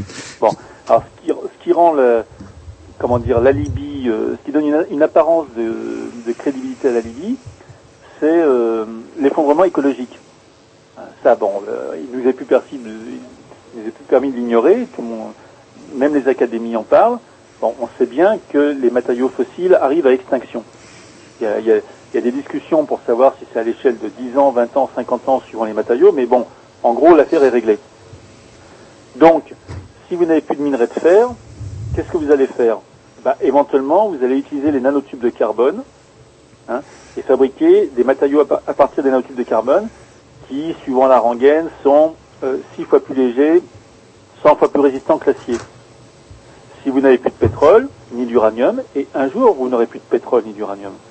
Bon, eh ben il faudra bien, euh, les hydroliennes ça marche pas, les éoliennes c'est du pipeau. Non, Euh, tout le monde sait que la solution, la vraie solution, celle que qu'on cherche fiévreusement en Chine, au Japon, aux États-Unis, au Canada, en Allemagne, en France, c'est euh, les capteurs solaires. Le problème des capteurs solaires, c'est qu'ils sont très chers et qu'ils ont un faible rendement. Pour augmenter leur rendement, il faut augmenter leur efficacité. Pour augmenter leur efficacité, il faut travailler sur leur structure. Pour travailler sur leur structure, il faut les nanotechnologies. D'accord? D'accord. Donc ça, c'est, voilà, c'est ça le, le, le fin mot de l'histoire euh, au niveau industriel immédiat. hein. Maintenant, il faudrait parler des, des technologies convergentes, mais je vais passer le relais là. Mais j'ai l'impression que c'est un- on on n'est pas dans le même dé- débat que les OGM euh, quelque part où les OGM sur le papier, hein, je parle sur le papier où c'est écolo, moins de pesticides, moins de machin, moins de bidules, etc. Euh, ça peut résoudre euh, même pour certains scientistes euh, la fin dans le monde euh, de manière absolue. Et par contre après il y a tout un débat. Waouh, on est en train de manipuler euh, la génétique, etc. On risque d'avoir un retour de bâton. Euh, Est-ce qu'on n'est pas dans le même discours avec les nanotechnologies? On est dans le même discours dans la mesure où c'est toujours le discours technicien euh, qui prétend apporter des réponses euh, technologiques, techniciennes à des problèmes qui sont politiques. En fait, la fin dans le monde, c'est pas un problème technique, c'est pas un problème agricole, c'est un problème politique. Et donc, euh, comme les OGM prétendaient résoudre la fin dans le monde par des solutions techniques, les nanotechnologies aussi arrivent avec un train de promesses du même ordre, hein, c'est-à-dire que euh, ça va soigner les maladies euh, de civilisation, euh, ça va être écologique, ça va résoudre nos problèmes d'approvisionnement en énergie. bref, c'est présenté comme une panacée, une solution technologique à des problèmes politiques et à des problèmes presque de civilisation. C'est-à-dire que, pour, pour prendre l'exemple de la santé, hein, puisque c'est très souvent... euh, Oui, ce qui est mis en avant, parce que Oui. dans le documentaire, on nous a inventé, par exemple, des, des médicaments qui iraient se fixer directement, parce qu'ils sont tout petits, donc ils sont plus malins, et puis ils iraient se fixer directement sur les tumeurs, par exemple. C'est ça, c'est très souvent ce qui est mis en avant. Alors, il y a- Avec euh, tout plein d'animations, euh, bah, quand vous verrez le documentaire, vous verrez, il y a tout plein d'animations euh, très colorées. Eh ben oui, c'est parce qu'il faut bien éduquer le public. Vous voyez, c'est c'est très important d'éduquer le- les gens parce que sinon ils comprennent rien. Donc on se donne de la peine. Euh, alors il y a deux choses à dire. Premièrement cet alibi de la recherche médicale, il faut le relativiser dans la mesure où c'est des, investissements et une quantité de recherche euh, qui est minime par rapport à l'immense champ d'application des nanotechnologies. Première chose. La deuxième chose, c'est que si, euh, en logique rationnelle, si on est rationnel et qu'on a envie de régler la question du cancer, ce qui est notre cas, personnellement je, vis assez mal de vivre dans une époque où deux personnes sur trois euh, sont condamnées au cancer, eh bien il faut s'attaquer aux causes du cancer. Et on sait bien maintenant que cette épidémie euh, de, civil- de civilisation, hein, on appelle ça une maladie de civilisation, c'est pas pour rien, euh, elle est liée à la civilisation industrielle et qu'on paye aujourd'hui euh, 60 ans de, largage massif de pesticides dans l'environnement et euh, le- le- les pollutions de l'air, de l'eau, des sols, euh, l'addition et le mélange de toxiques de toutes parts. Vous voulez parler des, des cancers environnementaux lorsqu'on fait chier les fumeurs, par exemple Non, alors le, le tabac, c'est, c'est, euh, comment dire, oui, on, on- c'est facile de stigmatiser les, les fumeurs et en même temps, on montre bien Même s'il y a plein de saloperies dans les clubs, c'est vrai. une cause extérieure à leur cancer. Voilà. Et bon, ok, le tabac, ça tue beaucoup de gens, mais ce qui tue beaucoup de gens, aussi et surtout, c'est le mélange, le cocktail explosif euh, de la quantité de, toxiques que l'on boit, que l'on mange, que l'on respire, euh, que l'on capte euh, chaque jour dans notre quotidien, parce qu'on vit dans un environnement saturé de, polluants et cancérogènes. En bonne logique, si on a vraiment envie de lutter contre cette épidémie de cancer, on s'attaque aux causes.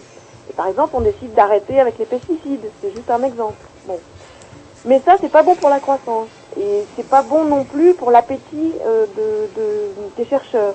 Ce qui est meilleur euh, pour la croissance et pour le développement de nos laboratoires, c'est de dire, eh bien, on va miser sur une nouvelle innovation technologique, sur une nouvelle révolution industrielle, pour tenter de résoudre les dégâts de la précédente révolution industrielle, ce que Jacques Ellul a appelé la fuite en avant technologique. Et alors, ce qui est formidable avec les nanotechnologies, c'est que d'un côté, vous allez peut-être avoir des nanomissiles pour euh, aller euh, pulvériser vos tumeurs, euh, donc et vos cancers précisément. Et puis en même temps, vous allez avoir la nouvelle vague de pollution avec des nanoparticules relarguées massivement dans l'environnement, dans l'eau, qui vont créer la prochaine vague de cancer. Donc le nouveau cycle de croissance repart et finalement l'industrie du cancer se porte de mieux en mieux. Bah écoutez, je vous propose une petite euh, pause musicale et après, euh, bah, on prend notre euh, petite euh, Et discussion. justement, on pourra embrayer justement sur les, bah, les, parce que je crois que des nanotechnologies, on en bouffe déjà. Oui, c'est vrai. Et ça, ce sera int- intéressant d'en parler. Après euh, le petit morceau de la programmation à Roger, euh, sûrement un morceau. Ah tiens, on va de écouter, on va écouter, si mes souvenirs sont bons. Euh, non, c'est pas tout de suite qu'on va écouter les comment les plasticides. On va écouter quoi avant? J'ai prévu quoi? Les plasticides, Si c'est les plasticides que j'ai prévu maintenant, bah c'est les plasticides. Voilà, qui seront en première partie des Walking Noodles. Vous vous rendez compte, à Nantes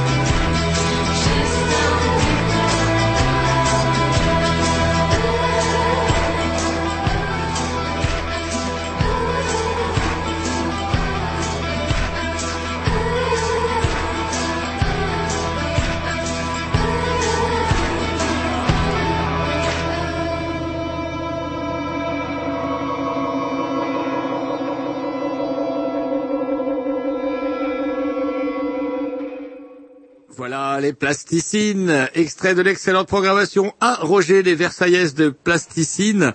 Et on retrouve maintenant euh, Mademoiselle Pièce, euh, rebonsoir. Bonsoir. Et Monsieur Pièce et Main-d'œuvre, non, mais Monsieur Bah, Main-d'œuvre, pardon, Monsieur Main-d'œuvre, alors que l'on abordait justement le côté un petit peu flippo des, euh, nanotechnologies. des nanotechnologies, parce que si j'en crois ce que j'ai pu lire à droite à gauche, des nanotechnologies, on en bouffe déjà, notamment un truc complètement délirant dans les bars de Mars.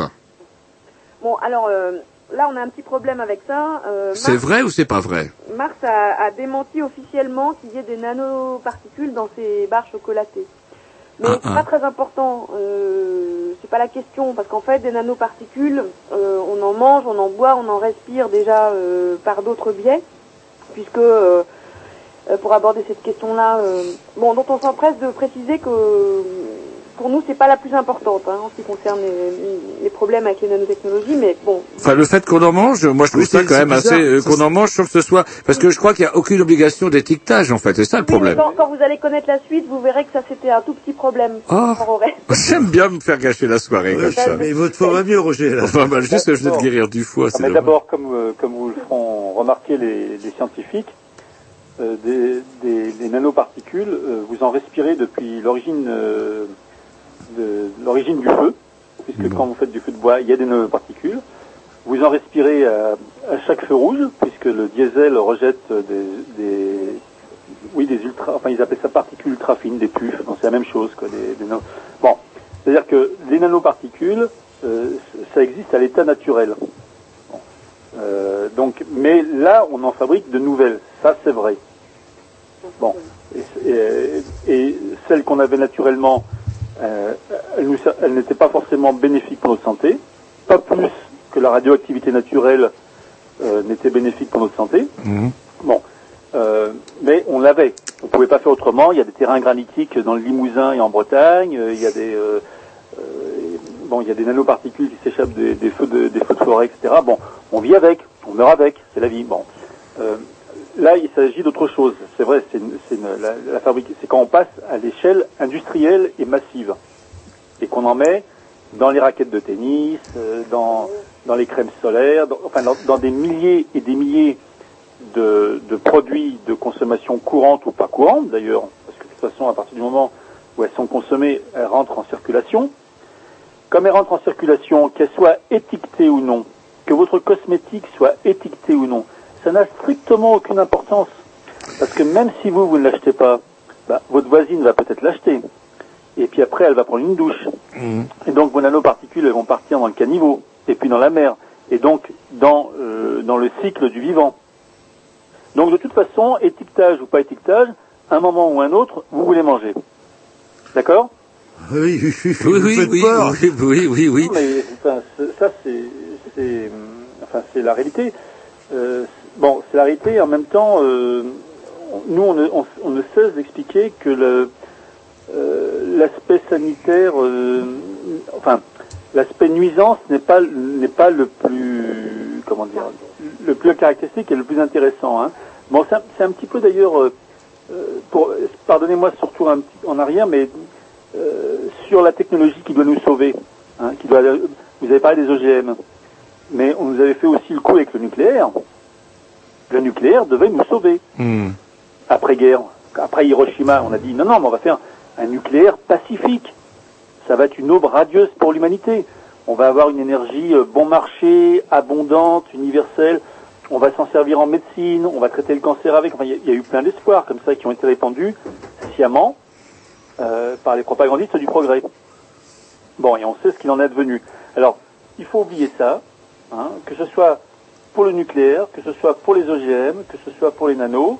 euh, euh, comment dire euh, la question n'est pas de savoir si c'est neutre ou pas. ce n'est pas neutre, c'est ambivalent. C'est-à-dire que vous avez et les avantages et les inconvénients, de toute façon. Mais les inconvénients l'emportent toujours de lar- largement sur les avantages, qui ne visent jamais qu'à comment dire euh, euh, qu'à dimi- qu'à diminuer les inconvénients du cycle précédent. Enfin, je ne sais pas si je suis bien clair. Ouais, ou alors les, les- on dirait des avantages à court terme, mais on oublie les inconvénients à long terme. Oui, on peut dire ça aussi de cette façon-là, effectivement.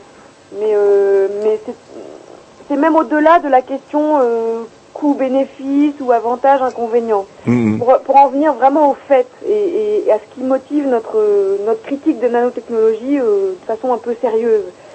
Euh, parce que bon, parler des nanoproduits, de la pollution et de la, toxicité, hein, chaque nouvelle industrie apporte son lot de nuisances et ça on connaît déjà.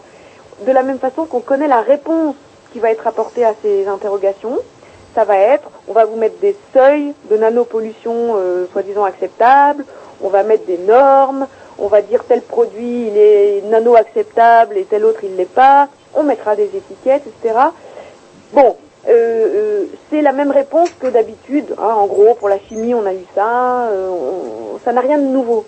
Ce qu'il faut essayer de comprendre, euh, pour, pour vraiment comprendre ce que c'est que les nanotechnologies, c'est en quoi ça va changer tout dans notre vie. Voilà, qu'est-ce qu'il y a de nouveau alors dans Voilà. ces nanotechnologies alors? Alors, bon, on, on va essayer de faire court et puis de prendre quelques exemples qui nous semblent révélateurs du nanomonde pour, pour donner à vos auditeurs un aperçu de ce que c'est.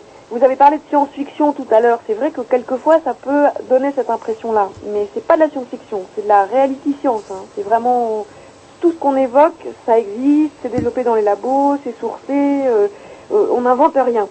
Euh, bon, je prends un, premier exemple qui est lié à ce dont on parlait tout à l'heure, c'est-à-dire la miniaturisation des capteurs électroniques, hein, de tous les supports électroniques. Peut-être que vous aviez l'impression déjà de vivre dans une société largement informatisée, où en gros on, dépend beaucoup de l'ordinateur. Euh, en fait, vous n'avez rien vu. Euh, le projet euh, des nanotechnologies, c'est de transformer la planète en un immense ordinateur et de faire de chaque élément sur la planète, que ce soit un objet, un artefact, ou, un être vivant, animal, humain, mais aussi un élément du décor euh, naturel ou urbain, etc. Bref, chaque chose sur la planète a vocation à devenir un support informatique. C'est-à-dire, je comprends pas trop. Oui, c'est difficile à comprendre, mais Ouais, En quoi, par exemple, mon frigo deviendrait un support informatique, par c'est exemple un très bon exemple, parce qu'on suppose que vous êtes trop bête pour faire les courses tout seul, et que dans le nanomonde, c'est les machines qui vont le faire à votre place. Donc, le frigo intelligent, ça veut dire quoi? Ça veut dire qu'il sera équipé de, de lecteurs et de puces électroniques qui seront capables de savoir que vous avez, par exemple, pris le dernier yaourt. Hein, chaque fois que vous Ah, bah voilà qui est utile quand même. Voilà. Ça peut entrer des disputes, ça. le- le- le- Qui, qui a bouffé le dernier yaourt aux nanofraises C'est Et là, on pourra savoir. C'est exactement ça. Mais le frigo, il se contente pas de savoir que vous avez pris le dernier yaourt, il passe automatiquement la commande sur Internet, hum. sans que vous ayez besoin d'intervenir. Bon, ça c'est un côté un peu gadget, on a envie de rigoler de ça. On rigole moins quand on réalise qu'il s'agit de nous faire vivre dans, un monde où tous les objets seront communicants électroniques et où nous-mêmes, notre vie, tous les aspects de notre vie, pas seulement les courses euh, au supermarché, mais nos relations avec les autres, euh, le travail, euh, etc., tout passera par la prothèse électronique. Parce que maintenant on sait truffer l'environnement de capteurs minuscules. Quand je dis minuscules, c'est, ça peut être la taille d'une poussière, on parle de poussière intelligente. Par exemple, comme les puces RFID. Est-ce que vous savez ce que c'est que les puces RFID Alors ces espèces de... Ouais, on en parle de plus en plus. Il y a, il y a ça dans les fringues, par exemple. Oui, il y en a dans les passes euh, sans contact des, des, des cartes de transport. Je crois qu'à Rennes, vous avez ça. Vous devez Mhm. avoir un, un- des passes de, de transport en commun euh, sans contact. Donc, ils comptent- Oui, euh, Corrigou. Oui, enfin, vous connaissez pas. On a, on a, on a. Vous avez, voilà, nous aussi on a. À Paris, il y a le pass Navigo. euh, bon, c'est assez connu. Il y en a effectivement dans les vêtements, mais il y en aura demain dans n'importe quel objet que vous achèterez. Il y en a dans les livres des bibliothèques. Il y en a dans les arbres de Paris qui sont pucés parce que c'est plus facile de gérer des arbres euh, quand ils sont équipés de leur puce électronique. Il y en a dans les animaux. Il y en a aussi sous la peau de, de plusieurs milliers d'humains sur Terre. Ce sont des puces euh, qui communiquent à distance, qu'elles sont munies d'une antenne. Et donc on peut à distance lire les informations qu'elles contiennent. Donc, évidemment, il y a un aspect euh, surveillance qui saute aux yeux, c'est-à-dire que si vous avez acheté des baskets qui sont pucées, que vous avez payé avec votre carte bleue, euh, et puis qu'ensuite vous vous baladez sur un terrain dans lequel sont disposés des lecteurs, bon, ben, on saura que vous êtes passé par là, que vous êtes repassé par ici, que vous étiez accompagné d'un tel, que vous portiez, que vous aviez tel bouquin, que, enfin, on, on peut à peu près tout reconstituer de votre vie. Ça, c'est l'aspect surveillance. Mais l'autre aspect, c'est le fait que ça nous fait vivre dans un filet électronique très fin, où- dont on ne peut jamais s'extraire. Et donc vous êtes sans cesse ciblé, sollicité, vous allez recevoir sur votre téléphone portable des messages publicitaires personnalisés quand vous passerez dans la rue à proximité d'un magasin où vous êtes déjà venu. euh, euh, et, et au fond, plus rien dans la vie ne se passera en dehors de ces supports euh, électroniques. C'est vraiment la, connexion de tous et de tout en permanence qui a pour vocation euh, à, quoi faire? Eh ben, À récupérer des données. Et, et ces données, ces milliards de données, une fois qu'elles sont centralisées, c'est-à-dire qu'une fois qu'on connaît vraiment précisément dans tel quartier le mode de vie des gens, les habitudes, les consommations, les déplacements, enfin tout, tout, tout, euh, ces données, elles alimentent la statistique. Et la statistique, elle permet d'établir des moyennes. On sait que dans tel quartier, euh, en gros, les gens, ils fonctionnent comme ça. Et puis si quelque chose sort de la moyenne, sort de la norme, si un comportement, comme, l'appellent les, fabricants de logiciels, atypique, si vous restez un peu trop longtemps en station, euh, sur un quai de métro, plus, longtemps que la moyenne normale, si vous commencez à avoir, je sais pas moi, comme on puce les poubelles par exemple, si vos poubelles, vous commencez à les sortir deux fois plus que d'habitude, ah, bah, c'est que vous sortez de la norme, il y a quelque chose qui a changé, etc. Hum, hum, hum. L'idée, euh, c'est euh, le projet de planète intelligente d'IBM. Vous, vous faites attention aux pages de publicité qu'IBM s'achète en ce moment dans la presse pour nous promettre une planète plus intelligente. L'idée, c'est de tout piloter en centrale, euh, comme, comme si la société devenait une sorte de fourmilière, en quelque sorte. Vous savez, dans une fourmilière, on sort pas du, on sort pas du chemin. hein. Euh, tout le monde a son rôle et puis euh, ça, ça roule, quoi. L'idée, c'est de supprimer tout ce qui fait friction, frottement, tout l'imprévu, toute la surprise, tout ce qui fait en fait une vie humaine, quoi, hein, pour que euh, la machine tourne bien. Pour optimiser la gestion, en fait. Oui.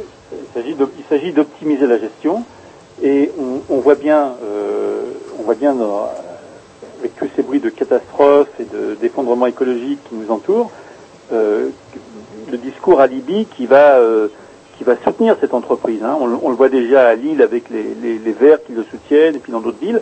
Bon, Euh, si vous pouvez optimiser la gestion, eh ben, les flux, les stocks, mais les flux, les stocks de tout, parce qu'il y aura ces RFID, il va y en avoir, c'est c'est par milliards et milliards qu'on les répand. Bon, eh ben, vous pouvez piloter la société, vous pouvez piloter le monde, et donc vous évitez les gaspillages. Et si on évite les gaspillages, eh ben c'est vertueux, c'est D'accord. écolo. D'accord. Ça veut dire que, comment dirais-je, tous les écologistes ne partagent pas forcément euh, vos inquiétudes par rapport à, à- aux nanotechnologies, semble-t-il. Pas du tout. Euh, pas du tout. Les Verts sont d'ardents promoteurs de, du puçage RFID. Hein. Euh, Mhm. On cite le cas de Lille, mais c'est pas le seul euh, cas où euh, eux ils voient là-dedans un exemple de justement de technologie verte.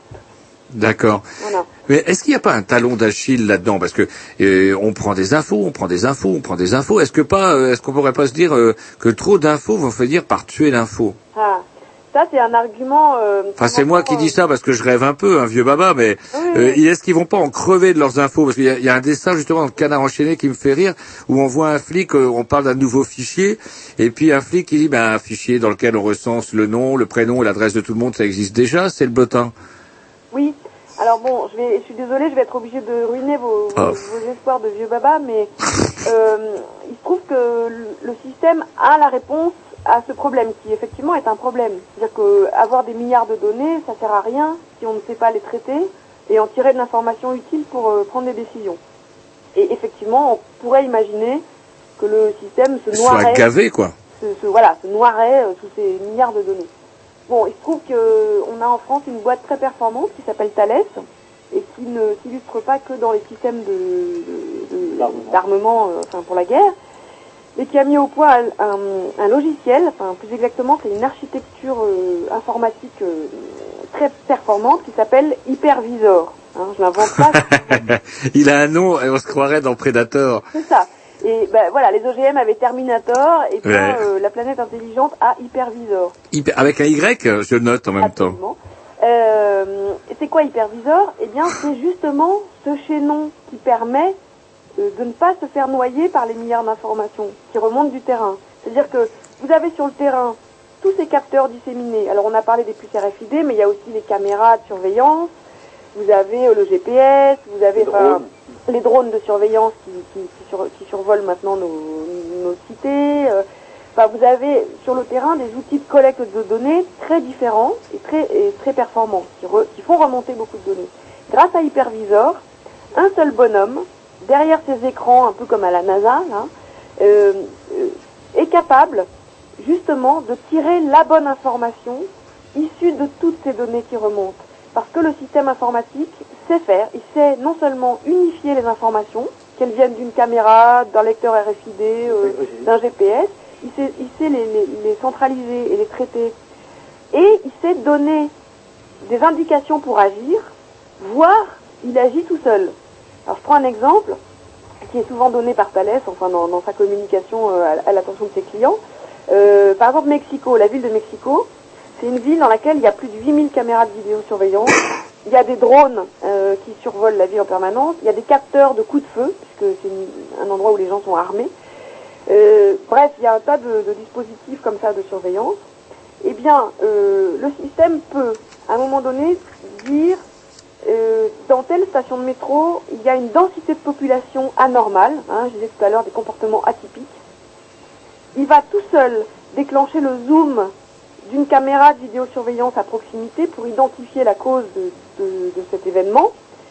Puis il peut dire à l'opérateur ou décider tout seul, il y a un événement anormal, eh bien je bloque les issues de toutes les issues de la station de métro, j'interromps le trafic des métros, je euh, bloque les, les escalators et puis je fais passer tous les feux rouges du quartier au rouge pour ne laisser la voie qu'à une seule avenue par laquelle vont intervenir les véhicules d'urgence.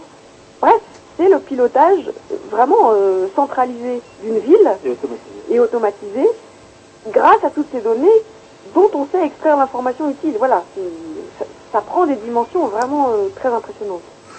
Écoutez, je vous propose une, une petite pause musicale et, et Pour digérer hyperviseur. euh, ouais. avant que bah, qu'on passe à la conclusion, parce que l'heure tourne, l'heure tourne, euh, mine de rien, et on s'écoupe euh, un morceau de la programmation, je ne sais plus à qui. Ah bah tiens à moi, tiens ça va changer. Ah et un petit morceau de Féloche, euh, un petit coup d'Acadie, c'est parti.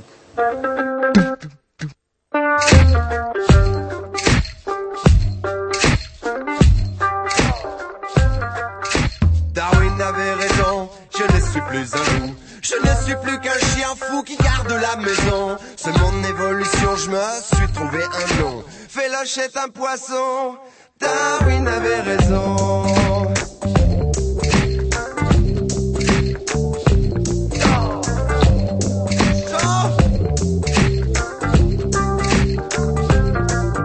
Darwin avait raison, je ne suis plus un primate. Si je suis quatre pattes, c'est pour les relations. Accroché à la branche, suspendu aux questions.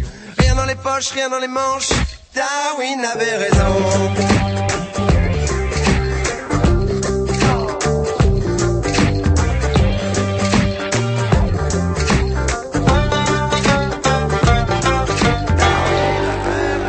Féloche est un poilu qui jette son dévolu sur la femme de tête. Hier j'étais plus bête, demain je serai moins bon. J'ai qu'une tête et demain, Darwin avait raison.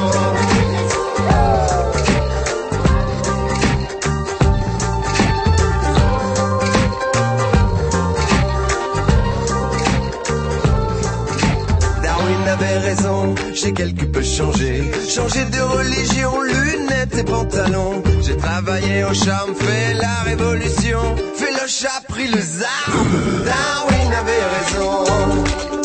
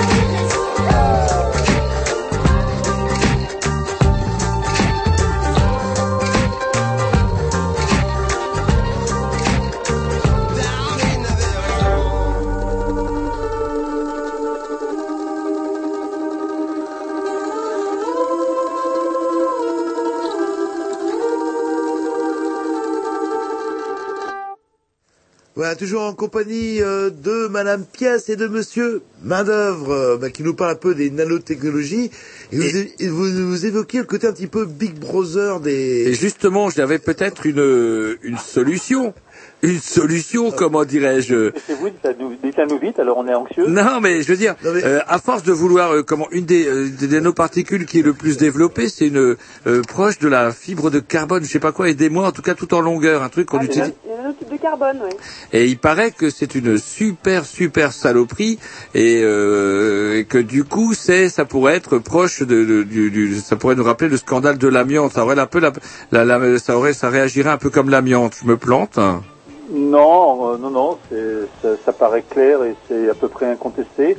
Il y a, plein d'études sur le sujet. Oui, c'est, bah, des, des- filaments euh, extrêmement fins et qui traversent à peu près toutes les, toutes les barrières naturelles.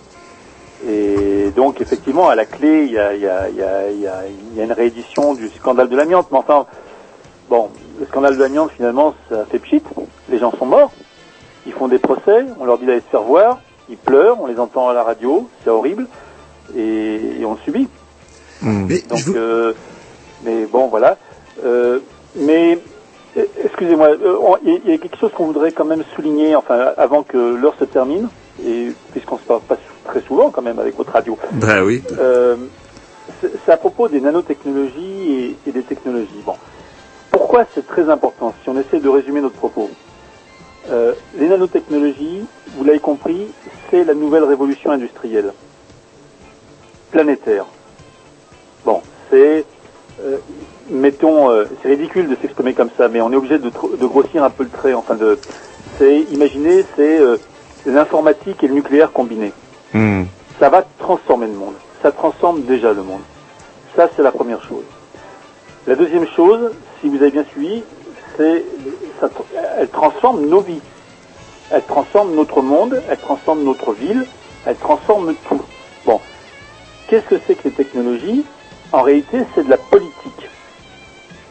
Les technologies, c'est la poursuite de la guerre par d'autres moyens. Ça, c'était évident. Mais on sait aussi que la guerre, c'est la poursuite de la politique par d'autres moyens. Donc, les technologies, c'est la poursuite de la politique par d'autres moyens. C'est de la politique qui ne dit pas son nom. C'est de la politique où on vous dit à vous, à vos auditeurs, à nous, euh, c'est technique, les experts en discutent, ils sont compétents, ils vont vous présenter la meilleure solution, et puis, comme c'est la meilleure solution du point de vue technique, il n'y a pas à discuter. Hein? Parce que du point de vue technique, il n'y a jamais qu'une seule meilleure solution. Choses étant égales par ailleurs. Donc, pourquoi on en discuterait? Oui, on va en discuter comme on a fait durant la dernière campagne de la CNDP, de la Commission nationale du débat public. C'est-à-dire que de ville en ville, on va promener un barnum avec quelques promoteurs des nanotechnologies, des scientifiques, des industriels, qui viennent expliquer aux gens pourquoi c'est la meilleure solution et pourquoi on ne peut pas faire autrement. Et les gens, eh ben, ils sont éduqués ou rééduqués. Parce que vu l'avancée des connaissances, il faut tout le temps les rééduquer. C'est-à-dire qu'il faut tout le temps leur expliquer pourquoi ils doivent s'adapter aux changements introduits par les technosciences. Mais ils sont toujours mis en position d'infériorité, infantilisés. Ils lèvent le doigt, ils posent la question, et le scientifique ou l'industriel dans sa bénévolence leur donne noblement la réponse. Et comme ils ne sont, et comme de toute façon le public n'est pas censé être expert et compétent, eh ben, il ne peut que poser timidement des questions, mais surtout pas opérer des remises en question. D'accord? D'accord. Nous, on pense l'inverse. On pense que les technologies, parce que c'est de la politique, parce que c'est la politique du pouvoir qui ne dit pas son nom, sont, euh, comment dire, doivent être discutées par tous. Non seulement discutées, mais décidées par tous. Parce que si vous pensez que vous... Enfin, bon, euh, je ne sais pas si vous votez, moi je ne vote pas, bon. Mais si vous votez, vous êtes un citoyen. Si vous ne votez pas, peut-être vous faites des manifestations. Mais dans un cas comme dans l'autre, les constitutions de la République, en gros depuis 1870, ont dit que vous étiez réputé compétent pour les affaires de la cité. que vous soyez bac plus 12 ou bac moins 12.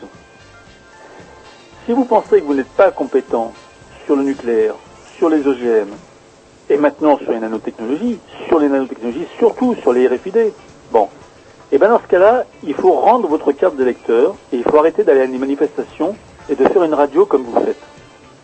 Et les gens qui vous écoutent, eh ben, il faut qu'ils arrêtent de vous écouter et qu'ils se contentent d'écouter Skyrock. Bon. Oui, mais c'est ce qu'il faut. mais- Non, mais c'est très très important. Pour- pourquoi nous, euh, on ne fait pas une fixette particulière là-dessus? On ne s'est pas réveillé un matin en se disant, euh, voilà, c'est les nanos, on va foncer. Non, Euh, c'est les nanos technologies, donc c'est les technologies, donc c'est le système technicien, donc c'est une accélération technologique depuis 150, 100 et singulièrement depuis 30 ans. Bon. Et cette accélération technologique, euh, évidemment, on ne la maîtrise pas, ça, ça, ça va sans dire, mais on n'a même pas un autre mot à dire. Hum, D'accord. ouais. Bon. Et euh, oui, enfin, euh, bon, euh, été un petit peu véhément, mais je, euh, Non, non, non, mais, non, mais on voit ce que vous voulez dire, c'est-à-dire qu'effectivement, ça va de plus en plus vite. Nous et euh, bah et puis voilà quoi. Bah, on est sommé de s'adapter, euh, d'essayer de suivre, hein, de, se, de se remettre à la page euh, révolution industrielle après révolution industrielle. Moi, il me semble que si on, on écoute un peu autour de soi, qu'on regarde un peu ce qui se passe euh, dans les journaux, il y a de plus en plus de manifestations de, c'est pas dit comme ça forcément, mais de, de la souffrance que ça provoque et puis des malaises que ça provoque. Euh, bon, quand on entend les profs euh, qui se plaignent de la violence des gamins dans les lycées et qui disent ce qu'on veut c'est du personnel, ce qu'on veut c'est des êtres humains. On veut des êtres humains, on a besoin d'êtres humains pour, pour enseigner. On n'a pas besoin de caméras, de portiques et d'ordinateurs. C'est pourtant pas le, ouais, c'est pourtant pas l'orientation du moment. hein. Justement, vous craignez que les, nanotechnologies entraînent Big Brother, mais est-ce que Big Brother n'est dé- déjà pas là avec des victimes tout à fait consentantes? Je fais allusion à toute la jeunesse à qui ne conçoit plus de faire un pas sans un téléphone portable et euh, qui met des photos en voiture voilà sur Facebook, etc. Des choses dont ils vont se mordre les doigts vraisemblablement dans 10 ans ou dans 15 ans ou dans 20 ans. Et je peux vous parier que dans quelques années, au, au présidentiel 2050, on va sûrement avoir un président qui va se faire rattraper par un Facebook euh, il avait 18 ans. Bon bref, est-ce que Big Brother n'est pas déjà là et que la nanotechnologie, c'est quelque chose d'anecdotique par rapport à ça? Ah non, c'est sûrement pas anecdotique. Euh, c'est vrai qu'il y a déjà des outils qui existent et que il faut souligner la perfidie qu'il y a de la part des, des- notamment des fabricants, enfin des portables, etc., à cibler spécialement les jeunes dans, dans leur euh, publicité, leur marketing. Euh, et puis même ici à Grenoble, on entend des chercheurs euh, qui expliquent, qui développent des trucs euh, et qui vont cibler les jeunes parce qu'ils sont moins mûrs et que donc ils se précipiteront là-dessus sans réfléchir. Enfin, il y a un cynisme là derrière Mhm. euh, qui, qui- bon, enfin, voilà, qui est détestable. Euh, et c'est vrai que qu'il y a déjà des outils, mais les, na- les nanotechnologies c'est pas anecdotique, c'est ça à la puissance nano. Oui, c'est-à-dire qu'effectivement, euh, ce que Jean-Loup, comment euh, n'a peut-être pas perçu, c'est que là vous parlez d'une nouvelle révolution industrielle après celle du charbon, celle du, du pétrole, celle de l'atome. On est, c'est, celle de la nano. Non, mais il y a- si vous voulez, il y a toujours eu, euh, il y a toujours eu des instruments de coercition. hein. Euh, par exemple, on, on pourrait parler longuement de, de, de l'histoire de la carte d'identité. Il y a des livres qui traitent de l'histoire de la, de la carte d'identité et de la bataille qui a duré plusieurs siècles pour aboutir à la carte d'identité obligatoire, euh, euh, biométrique, euh, infalsifiable, etc. Bon. Et, nous, on vous parle même de la puce d'identité, hein, de la puce sous-cutanée d'identité. Et, ne vous en faites pas, il y aura des argumentaires pour vous expliquer pourquoi il faut le faire, pourquoi c'est indispensable, pourquoi vu le terrorisme, vu l'immigration clandestine, vu, la montée de l'insécurité, vu... Bon, voilà.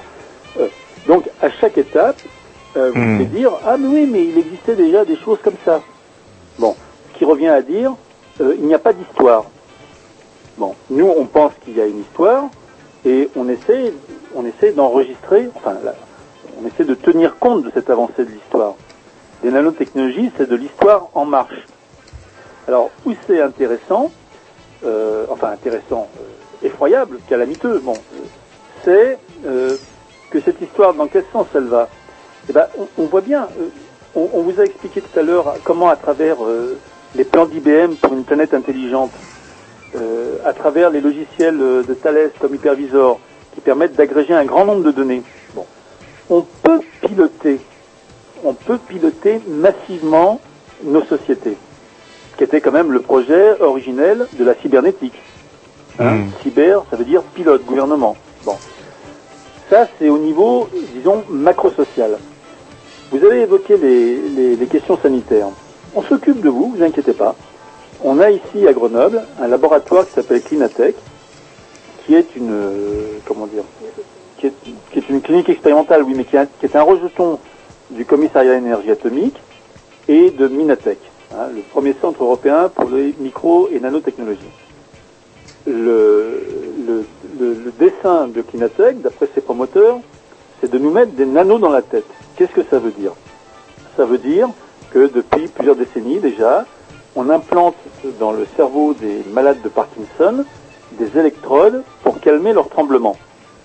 Ces électrodes sont très intrusives, très encombrantes. Donc on fait des mini-électrodes. C'est pas encore assez bien. Donc on fait des nano-électrodes. Donc on fait des tapis d'électrodes.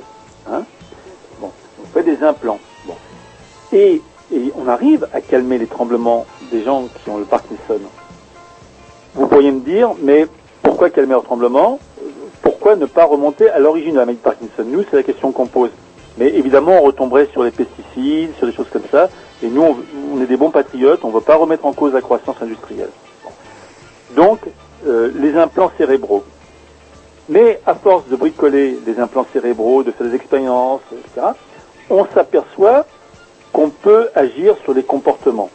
On peut soigner les TOC, les troubles obsessionnels compulsifs. On peut agir sur la boulimie. On peut agir sur l'anorexie. On peut agir sur la dépression. Parce que on sait où sont telles zones, telles zones dans le cerveau grâce euh, à l'imagerie médicale fonctionnelle. Bon. Ce qui veut dire que euh, vous pouvez espérer dans quelques décennies que ces gens qui sautaient par les fenêtres de, de France Télécom et d'Orange, euh, parce que visiblement ils n'étaient pas adaptés à leur travail, euh, bon, eh ben, avec des électrodes adéquates, ils seront adaptés à leur travail. Ça veut dire que l'on va, euh, oui, on va supprimer, on va, on va Ça veut supprimer dire même. que Vous avez à la fois un pilotage social massif et un pilotage individuel pointu. hum, hum. D'accord. Écoutez, par contre, euh, c'est moi le méchant de l'histoire. L'heure est Ah ouais, on quasiment doit rendre l'antenne à terminée. 22 heures. Par si, contre, si on euh, veut plus d'informations, justement, est-ce que vous avez euh, un contact, un site, quelque chose? Oui, alors on a publié des bouquins, donc les gens qui aiment lire sur papier peuvent... euh, ça existe encore? Ouais, ça existe encore et puis c'est le plus agréable. Donc euh, ils peuvent demander à leur libraire les bouquins signés pièces et main d'œuvre publiés aux éditions L'échappée. Donc il y en a cinq euh, à ce jour. Et on a aussi deux sites internet. Euh, le site historique euh, www.piècesetmaindœuvre.com et le site plus récent qu'on a créé à l'occasion de la campagne donc euh, de la Commission nationale du débat public qui est donc www.nanomonde.org. Et là-dessus, on a euh, bah, des tas de textes, de documents, de sources et aussi les moyens de nous contacter si on veut. Et pour les Rennais, ils ont la chance en plus de, de pouvoir euh, contacter la souris verte du coup, parce que euh, ils ont. pas- La, la souris verte euh, a fait un, un- vraiment un super travail là, euh, ces, ces derniers mois en organisant à Rennes notamment des, des réunions d'auto-formation sur les nanotechnologies, ce qui est une très bonne formule, où chacun vient en ayant bah, découpé des articles dans le journal, récupéré des infos sur Internet, trouvé un bouquin, et puis ensemble, en discutant, on, on se forme à comprendre ce que c'est que les nanotechnologies et si c'est bien ça qu'on avait envie de faire euh, dans la vie ou pas. Voilà, c'est, euh, on, on conseille aux, aux Rennais d'aller voir euh, le groupe de la souris verte. Alors, je crois qu'il y a un site, je crois qu'il y a aussi un site qui s'appelle Gangrène, enfin vous savez ça mieux que nous, euh, mais où on peut Oui. trouver toutes les informations sur les activités de ce groupe. Bien. Écoutez, on vous remercie de nous avoir euh, remonté le moral pour la Ah soirée. oui, ça c'est cool. Quoique, attendez, Ça c'est naturel. j'ai quand même une bonne nouvelle, il y en a pas dans la barre de Mars. Non, c'est ça, on peut manger des Non, mais il y a des OGM dans la barre de Mars. Ouais, c'est vrai, il y a des Ne OGM. trouvez pas d'excuses. euh, Oui, mais c'était le côté euh, scrunch, euh, Par contre, il y, là. a, il y a du Mars bio, mais il- vous dites, le- vous êtes le premier à dire, c'est c'est pas bon, c'est pas Si, bon. le Mars bio, le Mars... Mais non, vous avez pas vendu du Mars bio, c'était des gâteaux secs au sésame, ça n'a rien à voir. Eh ben écoutez, on, on vous remercie, puis euh, bah, on vous dit à bientôt peut-être. Et ben à bientôt, merci à vous. Très bien, au revoir. Merci beaucoup, au revoir.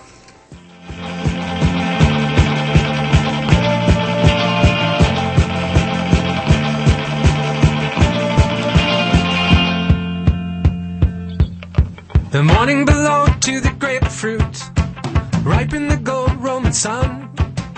I throw out the right, it's just bitter to me. Done, done, done. The skyline is made of the umbrella pie. I wish we could climb everyone. But all I would see in the shade of the streets. Done, done, done.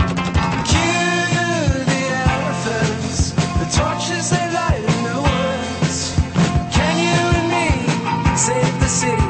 I thought that we promised we would. But you got your hands in your pockets, and you can't look me in the eye. And now for that eternal question. Why, why, why?